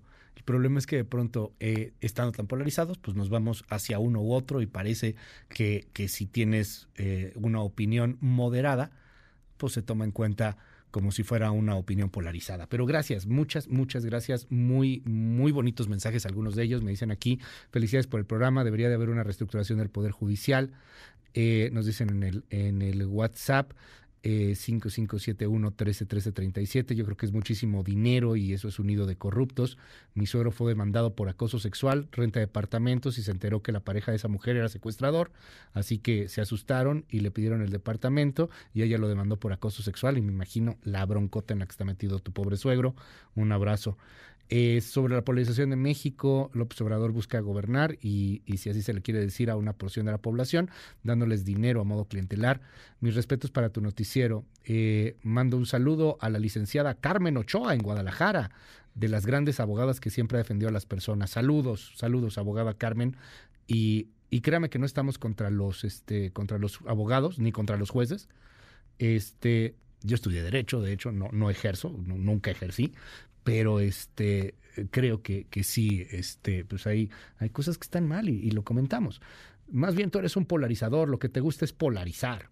Hola, soy empleado del Poder Judicial y la verdad es que sí es necesaria una verdadera reforma. Bueno, muchos mensajes, buenos, malos, gracias, se lo digo neta, neta, con todo el corazón, en eh, mi, eh, neta, neta, con, con, todo, con todo el, con todo el corazón. Eh, al presentar hoy por la mañana los resultados de la encuesta nacional de victimización y percepción sobre seguridad pública, Jesús Ramírez Cuevas acaba de hablar y mostró una gráfica en donde el 66% de la población considera que los jueces son corruptos y la policía con tránsito es la institución con mayor desconfianza. Escuche. La policía de tránsito sigue siendo la policía con mayor desconfianza de los ciudadanos, ¿no? Entonces, eh, aunque bajó un poco, aún mantiene el 73.9% de percepción como policías corruptas. Y aquí un dato, pues que en medio de la polémica, la discusión sobre la reforma del Poder Judicial, la actuación de los jueces, en fin, pues resulta que los ciudadanos tienen una percepción alta, del 66%, de eh, ven a los jueces corruptos. Aquí no distinguen entre jueces federales o locales. Eh, pero bueno, pues el, la tarea de impartir justicia, los ciudadanos la ven a los jueces como, pues eh, el 66%, dos terceras partes piensan que son corruptos. Pues es que sí, y, le insisto, yo creo que hay jueces que valen todo, jueces que conozco inclusive a varios de ellos personalmente y son, vamos, intachables. Y hay otros que no tanto y la percepción al final de, de, de, lo que está pasando cuando no obtienes la justicia que buscas o cuando eres inculpado y pues tú sabes que no eras culpable, etcétera, pues, pues termina pegándole al Poder Judicial. En fin, cambiamos el tema. Tres cadáveres degollados fueron encontrados en la zona limonera de Tepalcatepec, Michoacán. Cambiamos el tema y no tanto. Es el México rojo de todos los días y a poco cree que van a detener a los asesinos. Marco Antonio Duarte.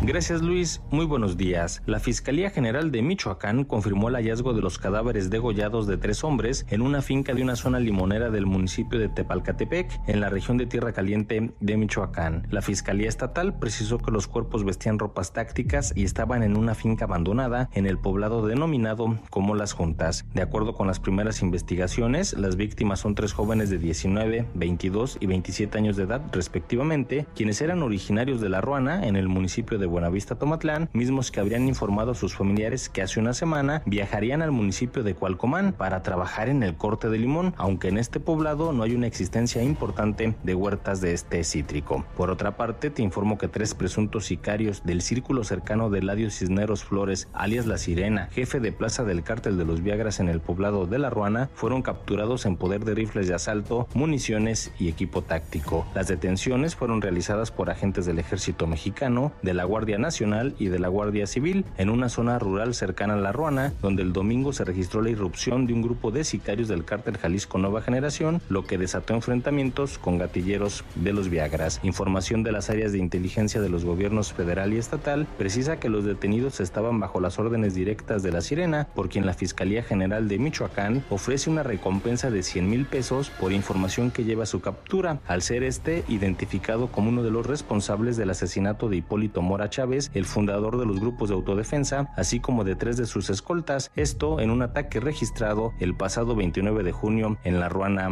Michoacán. Hasta aquí mi reporte desde Michoacán. Y quemaron un camión en... Eh, gracias Marco Antonio Duarte, muchas gracias por esta pieza. Quemaron un camión y dispararon para exigir la liberación de una maestra que está secuestrada en Chiapas. Eh, fue secuestrada en el Colegio de Bachilleres 216 en el estado y quieren que la regresen. Hay, hay ahí broncas entre comunidades y se disputan y se resuelven estas broncas pues a plomazos. Un grupo de hombres armados quemó un camión. Esto fue en la carretera a Metanango de la frontera Mazapa de Madero en Chiapas. Escuche. Aquí estamos apoyando a la maestra, hijos de la chingada. Suelten a pendejos. Todo el pueblo está con la maestra. Ya, ya, ya, güey, ya. Ahí estamos apoyando a la maestra, hijos de la chingada. Suéltenla. Todo el pueblo de Motocicleta está con ella. Pinche mugrosos de mierda. Pues ahí están los balazos también. Es una maestra que está secuestrada allá en Chiapas, que está levantada y al parecer está levantada por otro grupo, que son grupos de comunidades y que muchas veces pues están vinculados a distintos grupos del crimen organizado. 8.55, ¿sabe qué? Urge un respiro. En un momento regresamos. Continúa con la información con Luis Cárdenas en MBS Noticias.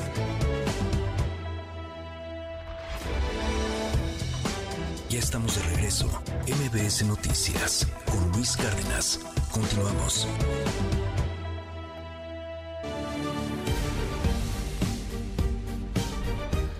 5571-131337, WhatsApp abierto para todo el mundo. Gracias por los mensajes. Usted ubica a Sandra Cuevas, si eh, vive aquí en la Ciudad de México, seguramente la conoce perfecto. Si no, a lo mejor no tanto. Ella es la alcaldesa de Cuauhtémoc. Cuauhtémoc es eh, pues la zona más céntrica en la Ciudad de México. En Cuauhtémoc está el centro, en Cuauhtémoc está el Ángel, en Cuauhtémoc está el Zócalo, en Cuauhtémoc está Tepito, en Cuauhtémoc está la Roma, está la Condesa. Es la zona pues más famosa de la Ciudad de México. Se llama la alcaldía Cuauhtémoc y ella es alcaldesa y es muy polémica, muy, muy, muy polémica. Una, una señora que mandó eh, pues quitar, por ejemplo, los rótulos de las torterías y, que nada más apareciera ahí Alcaldía Cuauhtémoc, este, que, que tuvo eh, una entrada ahí triunfal con rosas y pues mucha cosa ahí, este, una parafernalia enorme de, de aplausos y creo que hasta hubo mariposas cuando tomó protesta, este, que se ha enfrentado a Claudia Sheinbaum, pero así cañón y la ha retado, este, en fin, es, una, es una señora muy polémica. Eh, tiene muchos seguidores que la aman y mucha otra gente que de verdad la detesta. Eh, porque pues así son este tipo de perfiles. Bueno, pues resulta ser que Sandra Cuevas va por la jefatura de gobierno de la Ciudad de México. Alberto Zamora. Luis, muy buenos días. La alcaldesa en Cuauhtémoc, Sandra Cuevas, anunció que va a solicitar licencia definitiva a su cargo para participar en la contienda por la jefatura de gobierno de la Ciudad de México. En conferencia de prensa informó que presentará a los liderazgos del Frente Amplio por México su propuesta para el proceso interno local. Dijo que se debe permitir la participación de todas las personas interesadas y que no sean los dirigentes de los partidos quienes tomen la decisión. Asimismo, propuso que los aspirantes reúnan en un plazo de dos meses 70 mil firmas de apoyo de ciudadanos que no militen en ningún partido político. Consideró necesario que especialistas de la UNAM y autoridades del INE colaboren para el desarrollo del proceso interno. Porque UNAM tiene grupos especializados en materia electoral, porque además es una de las instituciones más importantes que tiene este país y que valdría la pena que no supervisara. Nos debe de supervisar una autoridad como la UNAM, con ese prestigio. Y el INE para que nos sancione si algo hacemos a cualquiera de los candidatos y que no sea un comité a modo. La alcaldesa en Cuauhtémoc reconoció que las dirigencias del PAN, PRI y PRD tienen a sus preferidos, sin embargo dijo que es importante abrir la contienda a todos. Señaló que Acción Nacional prefiere a Santiago Taboada, el PRI a Adrián Rubalcaba y el PRD a Nora Arias. Sin embargo, confió en su popularidad. Soy la alcaldesa más popular de la Ciudad de México. Y en estos momentos eso se utiliza. Y en estos momentos eso es lo que se ocupa. Si queremos ganar la Ciudad de México, aquí está su candidata, una candidata que viene desde abajo, una candidata que no le responde a las cúpulas de poder, una candidata que no le responde a los partidos políticos, una mujer que está dispuesta a hablar como se debe hablar y a enfrentar al que sea de Morena, que además ninguno al día de hoy es tiro para mí, ninguno, no son piezas. La alcaldesa en Cuauhtémoc señaló que le gustaría enfrentarse al morenista Ricardo Monreal en la contienda por la jefatura de gobierno, al manifestar que es el más listo de ese partido político. Luis, la información. Muy buenos días. Ay, el más listo del partido. Gracias, Alberto. Eh, dicen que Ricardo Monreal puso a Sandra Cuevas porque a él eh, pues eh, lo, estaban maltratando en Morena en el 2021 y que en una jugarreta acá maquiavélica él la impulsó y ganó Cuauhtémoc, de donde Monreal había sido también alcalde. Ese es el, el dicho, el Vox Populi, del cual no se ha aprobado absolutamente nada. Lástima que Sandra Cuevas si llega a ser candidata, cosa que la neta se ve muy improbable, pero si llega a ser candidata, pues no se va a poder enfrentar a Ricardo Monreal. Se acaba de bajar Monreal, hombre, que ya no va a ser candidato, que ya no va a aspirar, y pues ya, se guarda, Ricardo Monreal no será ya aspirante, ya se bajó, ya dijo, ¿saben qué? Ya se vende. vámonos, ya. Pues está bien, ¿no? Mejor. Digo, porque iba a ser ya mucho si perdía una y luego perdía la otra, sí iba a ver bastante mal. Entonces, bueno, ya mejor se bajó. ¿Quiénes están? Recordemos, eh, Clara Brugada y Omar García Harfush, los dos fuertes de Morena.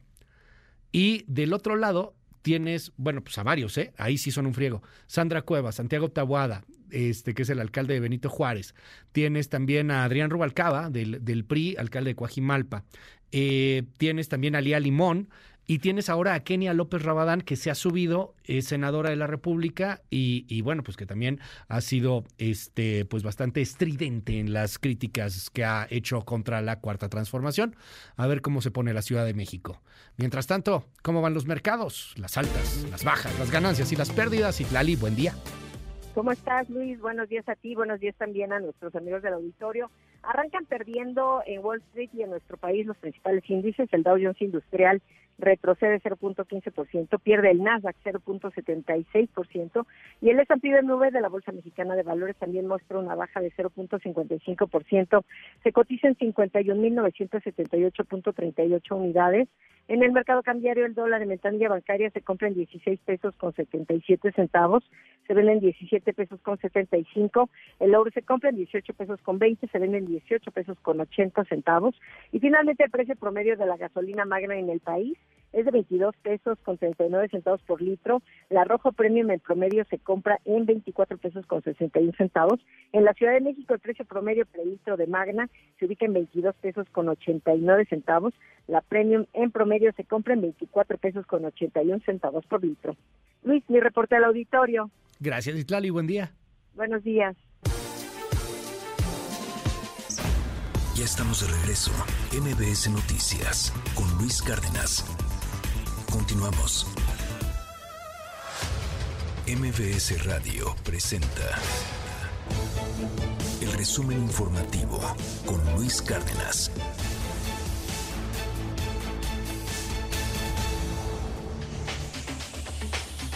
Coco García, qué gusto saludarte. Muy buenos días. Luis Cárdenas, eh, buen día, buen día al auditor Nueva Cuenta. Les comento que cuestionada sobre un posible recorte de 4 mil millones de pesos al presupuesto del INE en 2024, la secretaria de Gobernación, Luisa María Alcalde, reiteró que es responsabilidad exclusiva de la Cámara de Diputados revisar el tema pero aseguró que los legisladores actuarán con absoluta responsabilidad tomando en cuenta que se necesita un gasto pues racional. Escucha la secretaria se compone dentro del propio presupuesto lo que eh, el INE, como todas las otras instituciones, propusieron para el gasto del próximo año y le toca finalmente a la Cámara de Diputados ver si esas propuestas atienden a un principio de racionalidad. Finalmente son los recursos de todas y todos. Y yo estoy segura, convencida de que eh, los legisladores van a actuar con absoluta responsabilidad, sin poner en riesgo ninguna circunstancia, pero sí a sabiendas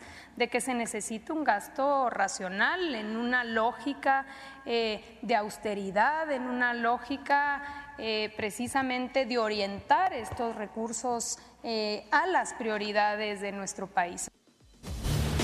Y este lunes se cumplió un mes de la desaparición de los cinco jóvenes en Lagos de Moreno, Jalisco, por lo que sus familiares realizaron una nueva vigilia y una misa para pedir por su pronto regreso. Recordemos, bueno, que hasta el momento las únicas pistas de su localización son predios asegurados, tres detenidos, una fotografía y este video horrible que circuló en redes sociales en el cual muestra el momento en el que uno de ellos presuntamente atentaría en contra de la vida de los demás jóvenes. Escuchen.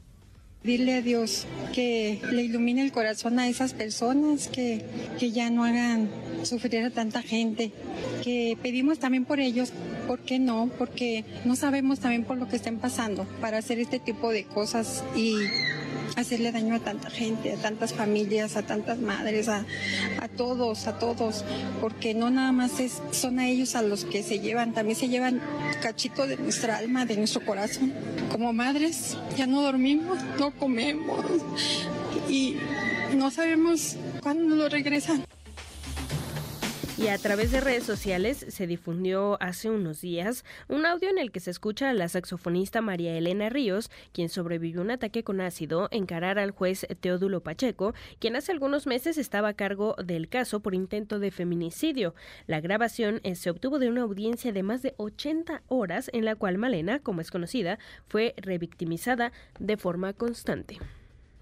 Asesora, déjeme explicarle lo que a mi apreciación Estoy entendiendo. Tu apreciación no tiene bien, nada de Bien, asesora. O sea, no desconoce el sistema penal acusatorio.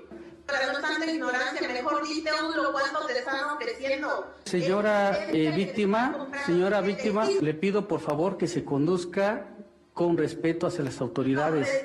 Bien, su abogada tiene los recursos respectivos. ¿Sí? Y no se dice más, sin embargo, ahí se nota tu ignorancia, sin embargo cuestión de dialéctica, cosas básicas. Ahora imagínate penal acusatorio que vas a saber si es que te ofrecen otras cosas y te favorecen un juez. Les pido a las partes que se conduzcan con respeto. Vamos a escucharlos. Eh, estoy hablando, pues, Pacheco, porque mi respeto mereces. Ni respeto, no tienes ni el respeto mío para que te pueda nombrar juez corrupto y más de 3.000 muertos, 10.000 desaparecidos y al menos 20.000 desplazados han dejado las fuertes lluvias provocadas por la tormenta Daniel en Libia, por lo que las autoridades eh, bueno, ya han lanzado un llamado de ayuda urgente porque, pues sí, la situación es catastrófica. De acuerdo con el portavoz del ejército, las lluvias torrenciales provocaron la ruptura de dos presas en el noreste del país. Escucha. Las presas se derrumbaron en el sur de Derna, la primera y la segunda presa del Wadi Derna, lo que provocó que el agua fluyera hacia la ciudad y tres puentes se derrumbaran por completo. El agua se extendió en los barrios. Hay barrios enteros que fueron arrasados hacia el mar, incluidos sus habitantes. Muchísimas gracias, Coco. Te seguimos en tu red. En arroba Coco García con doble I y en todas las redes sociales. Muchas gracias, Luis. Mil, mil gracias. Son las 9 con 17 minutos. Eh, tengo aquí algunos mensajes de personas que nos escriben y nos escuchan en La Paz, nos escuchan en eh, Baja California Norte, Baja California Sur y en Sinaloa. Eh, esta nota, pues la verdad es que está muy local, entonces no había trascendido, pero acabamos de verificar y sí, ciertamente se hundió un ferry. Afortunadamente no con personas. Hay un ferry muy famoso que va de Mazatlán hacia La Paz y, tarda un rato y, es de pasajeros también, pero no, se hundió un ferry en Mazatlán por una mala maniobra de, de la empresa, al parecer, y pues le dio en la torre a las mercancías. Estamos hablando de mercancías que iban a llegar a Lázaro Cárdenas, Michoacán, a Colima, en Manzanillo, a Topolopambo, allá en Sinaloa, y a La Paz. Eh, se, se, hundió, fue una mala maniobra y hay un comunicado que, me, que, estamos viendo aquí de la misma empresa, se llama Baja Ferris, y pues sí, reportan el incidente. Se reporta incidente del buque Chiapas Star en el puerto de Mazatlán. Dice este comunicado, lo estoy leyendo en tiempo real. Eh, se reportó un incidente. Al momento de los hechos se activaron protocolos de seguridad.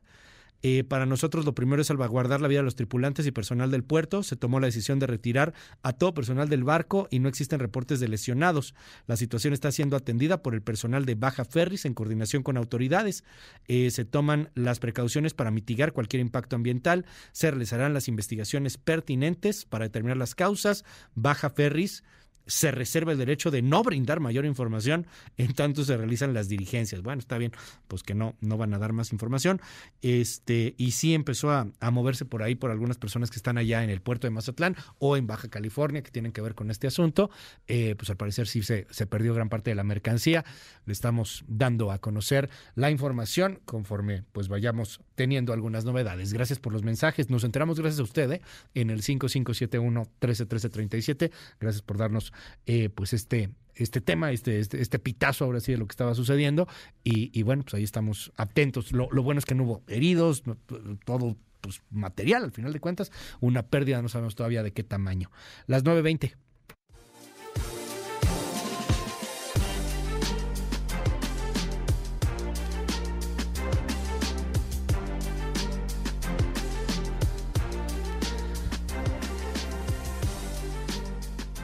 El fin de semana, en Puebla, un joven recibió una golpiza por parte de otros ocho chavitos al reclamarles que le hayan aventado cerveza a él y a una amiga.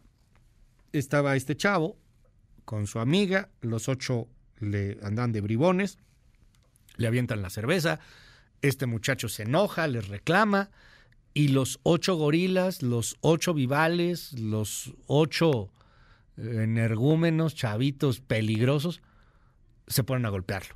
Lo golpean de una manera brutal, le meten una patada en, en la cabeza. Esa patada le pudo haber provocado incluso este, perder el ojo. Afortunadamente no le perdió el. No, no, no lo perdió y parece que ya, ya está mucho mejor. Eh, la agresión tumultuaria fue videograbada y los agresores fueron identificados como estudiantes de la Universidad Anáhuac, recordemos. Le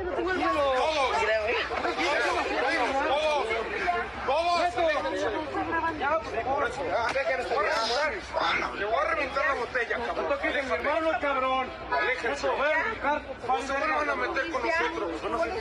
No se vuelvan a meter con nosotros. Yo no te mojé, pendejo. Ya, perdón, ya. Métete conmigo. Bueno, eh, la Universidad de Anáhuac reaccionó sobre este asunto y dice lo siguiente, lo, lo publicaba hace unos días en su cuenta de ex. La Universidad de Anáhuac desea hacer públicas las medidas precautorias dictadas por la Comisión Consultiva, en estricto apego a nuestro reglamento para preservar la integridad de los miembros de la comunidad y mantener la sana convivencia. Se suspende a los chavitos, se suspende de total de, la suspensión total, perdón, de cualquier actividad académica, así como de cualquier otra relacionada con la vida universitaria. La restricción de ingresar al campus continuando atendiendo la de manera prioritaria el proceso interno para disciplinar y dictar las sanciones concluyentes. Que eso ya es lo de menos, ¿eh? Eso ya es lo de menos, porque seguramente estos chavos van a acabar, algunos de ellos en el bote, no toda su vida, pero sí un rato, algunos meses de menos, por la agresión del tamaño que fue. El secretario de Gobernación allá en Puebla, Javier Aquino, habló sobre el caso y dijo esto. Es una muestra de la descomposición social que tenemos que atender todos los ciudadanos. El hecho está investigando, pero es lamentable que suceda esto a estas alturas de nuestras vidas. ¿no? Oigan, esta zona, ¿a quién le compete la seguridad? Digo, es una zona comercial muy concurrida. ¿Cholula, Puebla o qué está pasando Entendemos que es un tema de los límites entre Cholula y Puebla, pero más de eso, en cualquier municipio que ocurra, eso es lamentable. ¿Hay datos preliminares si estaban en estado de ebriedad o...? No, no tenemos información al respecto, pero se está haciendo la investigación. ¿Habría apoyo a la familia? Porque pues ellos están pues también solicitando el apoyo de las autoridades o cómo estarían contribuyendo. Sí, vamos a estar pendientes para poderlos ayudar de manera física, de manera psicológica. Es un tema lamentable, repito. La abogada de la familia, de la familia de Ernesto, Ernesto se llama este chavo que fue golpeado, cuido no decir el apellido por protección a la víctima, pero bueno, Ernesto, la familia de, Ernesto, pues ha contratado ya también ahí a una abogada que, que, los está representando y que quiere justicia. Y la justicia no es que los corran o les pongan un cero en conducta en la Universidad de Anáhuac, que eso ya fue. Seguramente los van a expulsar de su universidad. No, la bronca es que esos chavos tienen que estar en el bote. Escuche. Eh, estamos esperando a que desinflame la cavidad ocular para ver hasta dónde tenemos el daño, porque hay una fractura. Tenemos que esperar unos días más para que se le haga un segundo diagnóstico. ¿Por qué el segundo diagnóstico y por qué es importante el daño? Porque de ahí se deriva el nivel de riesgo que hubo y el delito que a final de cuentas se terminó por cometer. Erika Almanza, cuéntanos. ¿Qué tal Luis? Te informo que Ernesto Calderón, el joven que fue golpeado por ocho sujetos el sábado por la madrugada al salir de un antro de Angelópolis, ya se encuentra fuera de peligro y en su casa, sin embargo, aún puede registrar secuelas graves en su salud, pero para determinarlo habrá que esperar algunos días más. En tanto, siete de los ocho agresores ya se encuentran identificados y son investigados por la Fiscalía General del Estado, aunque no se ha confirmado que ya exista alguna orden de aprehensión en este sentido. Respecto al caso, habla la abogada del afectado Coral Zabaleta. Nos trasladamos a esta fiscalía especializada para el efecto de poder iniciar la carpeta de investigación correspondiente. Quiero destacar que hasta este momento estamos llevando a cabo todas las investigaciones junto con el agente del Ministerio Público para poder obtener la identidad y la ubicación de los chicos que agredieron al joven Ernesto Calderón. El joven fue golpeado el sábado aproximadamente a las 4 de la mañana al salir de un antro de la zona de Angelópolis junto con una amiga a quien le arrojaron una bebida, por lo cual pretendió defenderla siendo atacado por tal acción. La tía del joven golpeado difundió el caso en redes sociales donde contó que su sobrino no salía frecuentemente y siempre se mostró como una persona tranquila. Dicho video muestra que en particular uno de los sujetos le propinó una patada en el rostro al joven cuando éste ya se encontraba en el suelo, golpe que provocó una fractura en el rostro de la víctima. Tras volverse viral el caso, se identificó a siete de los agresores, siendo dos de ellos estudiantes de la Universidad de Anáhuac, quienes por tal motivo fueron dados de baja. Asimismo, el secretario de Gobernación, Javier Aquino Limón, dio a conocer que ya tuvo contacto personal con los familiares de Ernesto Calderón y se mantienen las investigaciones para dar con el paradero de los agresores. Finalmente, cabe comentar que la Comisión Nacional de Derechos Humanos condenó la golpiza y ya inició una queja de oficio para investigar que las autoridades realicen los procedimientos correspondientes para esclarecer los hechos. Además, se analiza si es necesaria la emisión de medidas cautelares para la víctima y su familia. Hasta aquí el reporte. Mil gracias, es Erika Almanza. Este caso pues está grabado, ¿no? Alguien grabó y como alguien grabó, pues es un súper escándalo porque identificaron a los chavitos, chavitos de la náhuac, chavitos bien, chavitos fifís, chavitos con apellidos rimbombantes de renombre, con papitos ricos, mamitas ricas, que pues bueno, pues tienen lana y que los protegen y que seguramente pues terminarán haciendo todo lo posible para que sus querubines, que son unos gorilas realmente, no terminen en la cárcel. Pero este es un caso hay un friego de casos en el país que no se videograban y que no tienen involucrados a este tipo de personajes. Y esa mayoría de casos terminan en el expediente olvidado. Ahí le va el dato. En el país, en 2022, el año pasado, hubo 21 millones de víctimas de algún tipo de delito que puso en riesgo su seguridad e integridad física. Desde el cuate al que asaltaron y le metieron un guamazo, hasta el que secuestraron y torturaron. 21 millones de personas sufrieron esto. Son, son datos del INEGI. Y esto de acuerdo a los datos de denuncias. Hay todavía una cifra negra de la cual pues no se puede saber con exactitud. Citlali Sainz.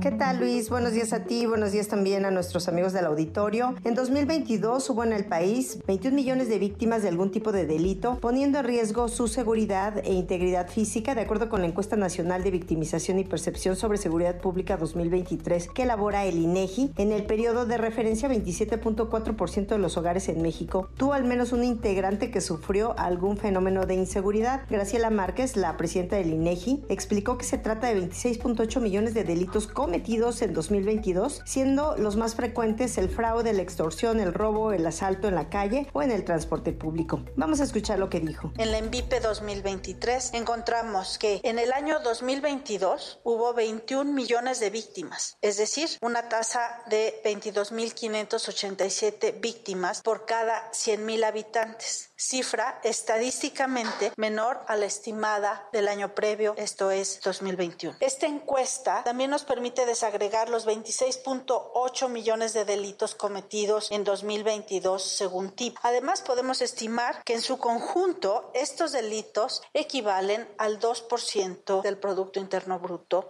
o PIB. De acuerdo con los datos de la MVP 2023 por sexo, la prevalencia fue de 21.675 para el caso de las mujeres y de 23.648 para los hombres. La presidenta del INEGI destacó el número de víctimas que se reportan en la encuesta. En el año 2022 hubo 21 millones de víctimas, es decir, una tasa de 22.587 víctimas por cada 100.000 habitantes, cifra estadísticamente menor a la estimada del año previo, esto es 2021. La encuesta nos revela, era de esperarse, que la percepción de inseguridad varía de acuerdo a las colonias, ciudades o entidades federativas. No obstante, el 92.4% no denunció ante la autoridad, ya sea porque consideran que es una pérdida de tiempo, porque no confían en la autoridad, no cuentan con pruebas, consideran que el trámite es largo y difícil o bien tienen miedo de su agresor. Por entidad federativa, la tasa de prevalencia se mantuvo sin cambio, ya que si bien disminuyó en siete entidades, aumentó en otras siete, siendo la Ciudad de México, Estado de México y Tlaxcala, en donde la tasa fue mayor, mientras que los menores índices se tuvieron en Chiapas, Veracruz y Oaxaca. Luis es mi reporte al auditorio. Muy buenos días. Muy buen día, gracias, Itlali. Son las 9.30.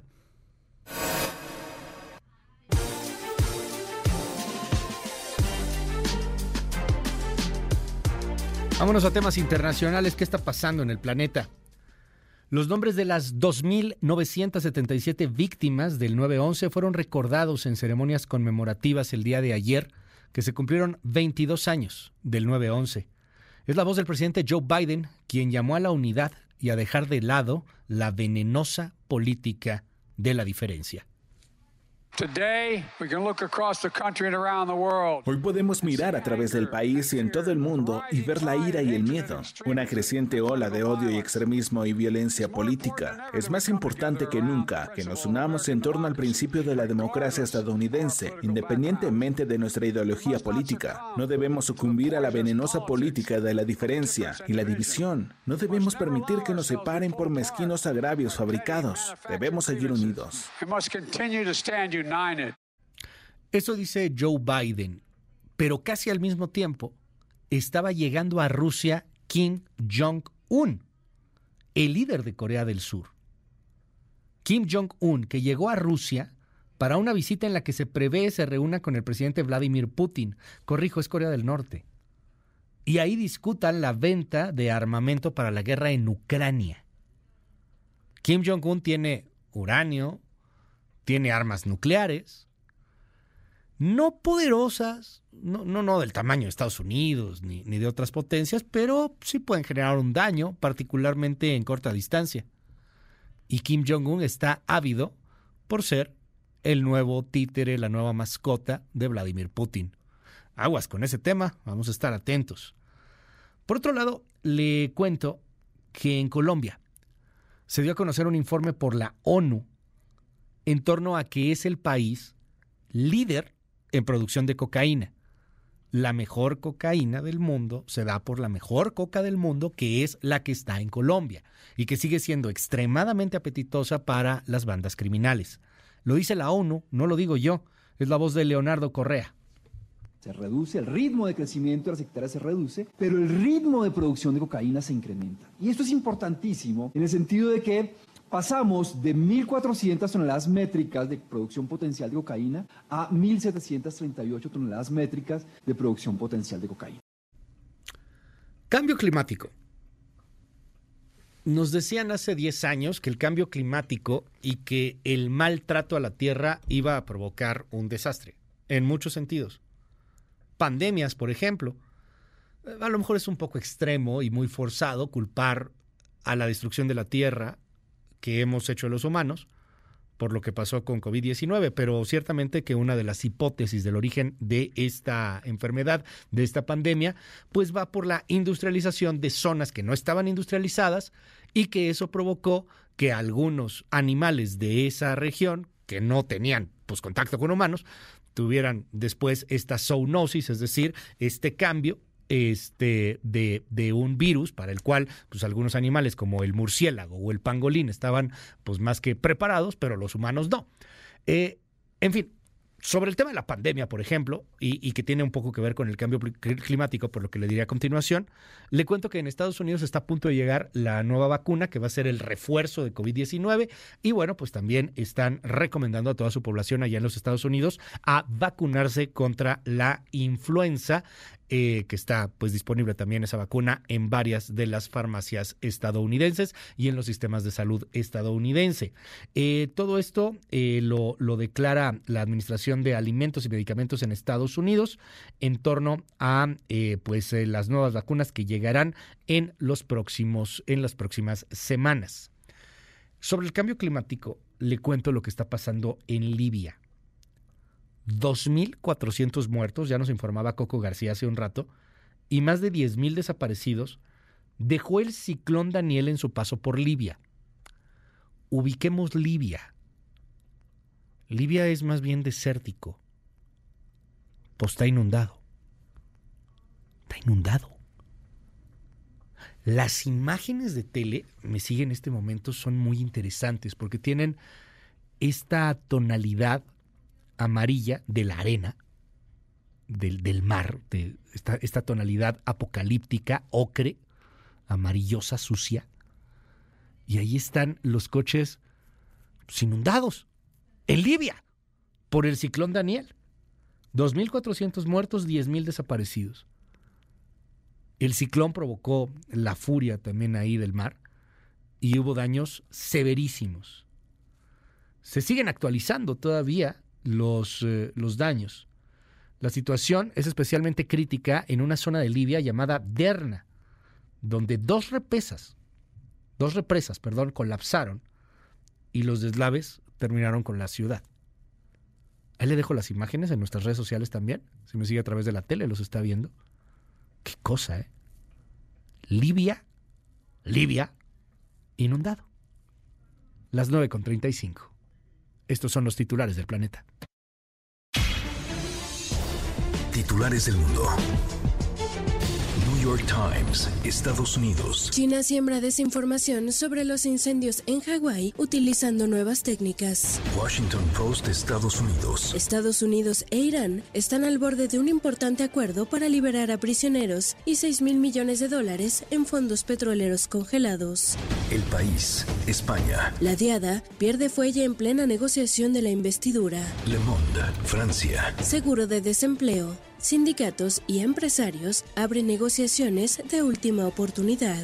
The Guardian, Reino Unido. Servicio Nacional de Salud alarma por el éxodo de estudiantes de medicina. Der Spiegel, Alemania. A pesar de las sanciones, al parecer, Alemania importa petróleo ruso a través de la India.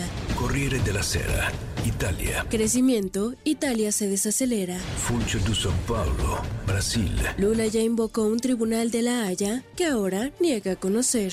El Clarín, Argentina. Riesgosa apuesta electoral. Massa eliminó ganancias para casi todos. Al Jazeera, Medio Oriente. Miles de muertos y desaparecidos tras devastadoras inundaciones en Libia.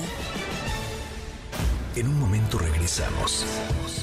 Continúa con la información con Luis Cárdenas en MBS Noticias.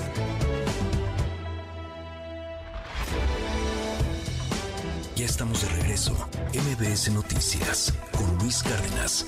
Continuamos. Central de Inteligencia Política presenta las tres columnas más destacadas del día. Del Universal con Salvador García Soto. Ebrard tras los pasos de Camacho. Marcelo Ebrard impugnó la elección interna de Morena que eligió a Claudia Sheinbaum como candidata presidencial, siguiendo una estrategia similar a la de Manuel Camacho Solís en 1994. Ebrard Casaubon descalifica el proceso, lanza una campaña paralela y crea el movimiento progresista. El objetivo es desacreditar a Sheinbaum y demostrar la falta de unidad en Morena.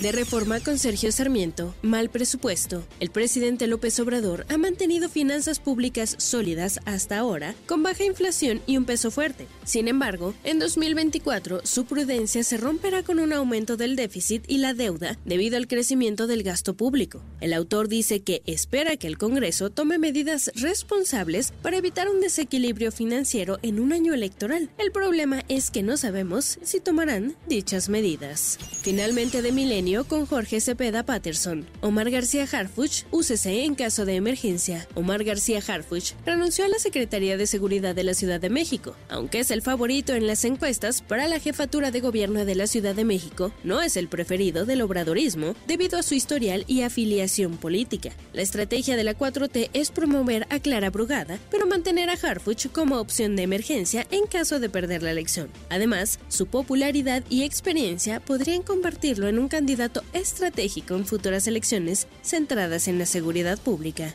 Con síntesis de Mariana Peralta, estas fueron las columnas del día. Síguenos en la cuenta de Twitter, arroba mx-arma.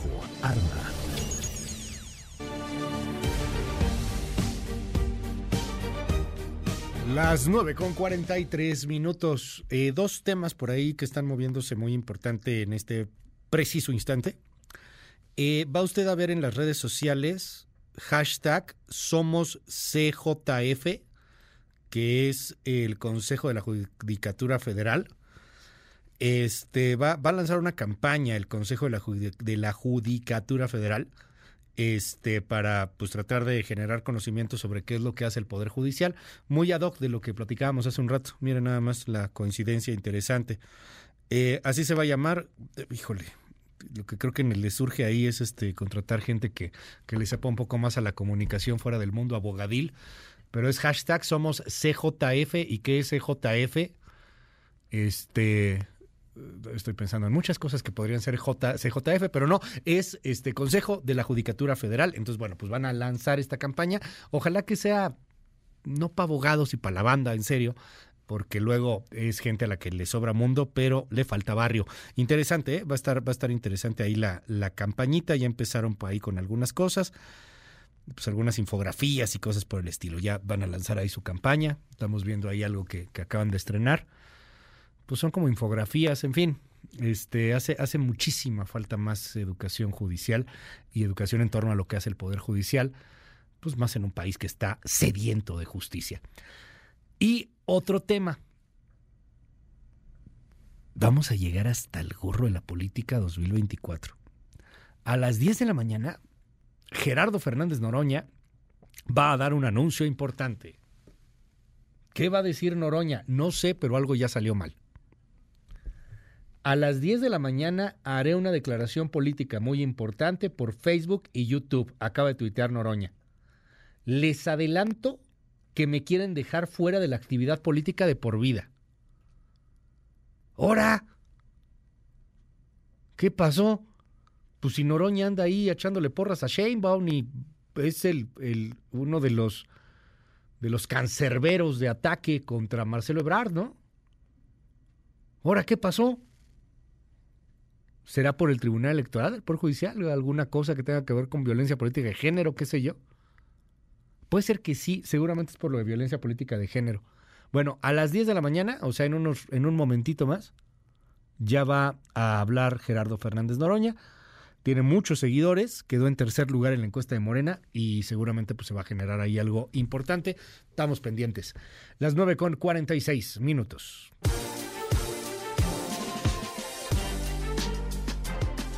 Hoy se presenta el iPhone 15. Ya son muchos iPhones, ¿no? iPhone 15. ¿Cuándo fue el primer iPhone? ¿A poco ya? Pues ya más de 15 años. Es como el iPhone quinceañera. Pontón, andas allá en California, te mando un abrazote. ¿Cómo estás, Pontón? Buen día. ¿Cómo estás, Luis? Buenos días. Efectivamente, ya estamos en las oficinas centrales de Apple aquí en Cupertino, California. Eh, muy emocionados. El evento empieza a las 11, hora de México. Lo pueden ver en cualquier, digamos, canal de, de Apple ya sea en su página o en YouTube, lo ven en streaming, pero bueno, afortunadamente estamos aquí de invitados de prensa para conocer de primera mano pues, los nuevos dispositivos de la marca de la manzana, o sea, los nuevos iPhone 15, 15 15, 15 Plus, 15 Pro, 15 Pro Max. Vamos a ver de qué se trata. Ya mañana igual nos enlazamos con las con la información detallada porque apenas estamos entrando al Steve Jobs Theater, a este teatro, este auditorio que evidentemente lleva el nombre de su cofundador, el cofundador de Apple, que bueno, ya murió hace, hace algunos años, pero así se llama este teatro, en donde va a salir Tim Cook, ahora el que dirige la marca, seguramente dar una bienvenida y decir, como ven, pues bienvenidos, ¿cómo están? Ahí les va todo lo que vamos a anunciar. ¿Cuándo van a salir a la venta? Seguramente a finales de este mes. ¿Y cuáles serán los cambios? Los que, bueno, se rumoran ahí, todavía no sabemos correctamente qué es, pero parece ser el cambio del puerto Lightning al puerto USB tipo C, el, material ahora va a ser de titanio en lugar de aluminio, las cámaras un poco más poderosas, un procesador también más poderoso, más duración de batería y bueno, nuevos colores, ¿no? Con respecto a los teléfonos, por ahí también se piensa que va a sacar unos un nuevo reloj, eh, nuevos audífonos, así que bueno, vamos a estar aquí este por supuesto pendientes. Preguntabas hace cuánto salió el iPhone. Bueno, pues salió en 2007, o sea, tiene 16 años ya el, el iPhone y, eh, y, justamente aquí en mis manos traigo la, primera generación que yo lo conservé, que imagínense que era un iPhone de 2007, hace 16 años, tenía 8 gigas de memoria interna, 8. 8. Y, ahora este son de 256, 512 gigabytes hasta un terabyte de, almacenamiento. Bueno, pues hace 16 años eran 8 gigabytes y tenía el, el botón, este switch eh, en medio. se sube, se sube y se baja, que está en el costado del lado izquierdo del teléfono, eh, para silenciarlo, ¿no? O, que suene. Bueno, pues parece ser que ese también va a haber un cambio ahí en las nuevas versiones Pro y Pro Max, en donde es, va a ser un, botón áptico, el cual tú le vas a poder dar acceso directo a diferentes aplicaciones o a la linterna o diferentes cosas. no, no, nada más va a ser para silenciar el teléfono. Entonces, bueno, pues aquí andamos muy contentos, emocionados, prensa mundial, hay personas de Asia, personas de, por supuesto, Australia, personas del Reino Unido, mexicanos, eh, pues somos cinco nada más, eh, de medios ah, padre. mexicanos. Digo, qué padre porque eres uno de los representantes, qué padre. Sí, muchas gracias de verdad, pues sí, por la confianza y por supuesto, eh, obviamente contigo, Luis, aquí andamos reportando con mucho gusto. Eh, eh, de Chile son dos, nada más, dos, dos personas de prensa y de Colombia uno, por ejemplo. Entonces sí, este, somos afortunados de estar acá, la verdad, porque ya sabemos que Apple elige elige bien a sus a sus reporteros, digámoslo así. Sí, claro, a, quien quieren que les cubra a final de cuentas el evento. Pues vamos a estar ahí muy, muy pendientes, ahí se, se, están manejando estas cosas, que, que, a lo mejor ya van a usar más puerto USB. Ando viendo que eh, se, se rumora que también no van a sacar modelos tan económicos, ¿no? O sea, que van a haber modelos más bien este eh, de, de alta gama casi todos, porque había unos muy económicos antes, ¿no? El Mini y el SE. Efectivamente parece ser que descontinúan el, el Mini, el Uf. SE todavía no creo que lo descontinúen, Ajá. vamos a ver qué sucede con ese. Sin embargo, parece ser también que van a estar un poquito más caros estos estos teléfonos claro. que los del año pasado. Que eh, mi teoría, esto es lo que yo creo personalmente, es que los iPhone 14 y 13, es decir, los de las generaciones pasadas, van a bajar de precio bastante, un poco porque se tienen deshacer de todo el stock o de todos los productos que tienen con el puerto Lightning. Ah, ok. Entonces, o sea eh, que es, el momento de comprar un iPhone Yo- este 13, ¿no? 13 o 14, yo creo Sí. que es una buena idea. Vamos a ver ahorita al final de la, de la conferencia, cuando digan los precios, porque luego también anuncian, ah, y la bajada de precios de tales teléfonos. Vamos a ver si realmente Órale. lo anuncian o no, o solo es teoría mía, que, que ojalá pase, ¿verdad? Estamos atentos, Pontón, y bueno, pues ahí te seguimos en tus redes sociales, estás cubriendo en tiempo real este evento y, y ya lo estaremos platicando aquí en MBS. ¿Dónde te encontramos? Claro que sí, en arroba japontón, ahí estoy en las redes sociales, por supuesto, y bueno, contigo nos escuchamos el día de mañana ya con la información oficial. Ok, va, muchísimas gracias. Es Pontón, allá en California. Son las 9 con 51 minutos. Cultura y espectáculos.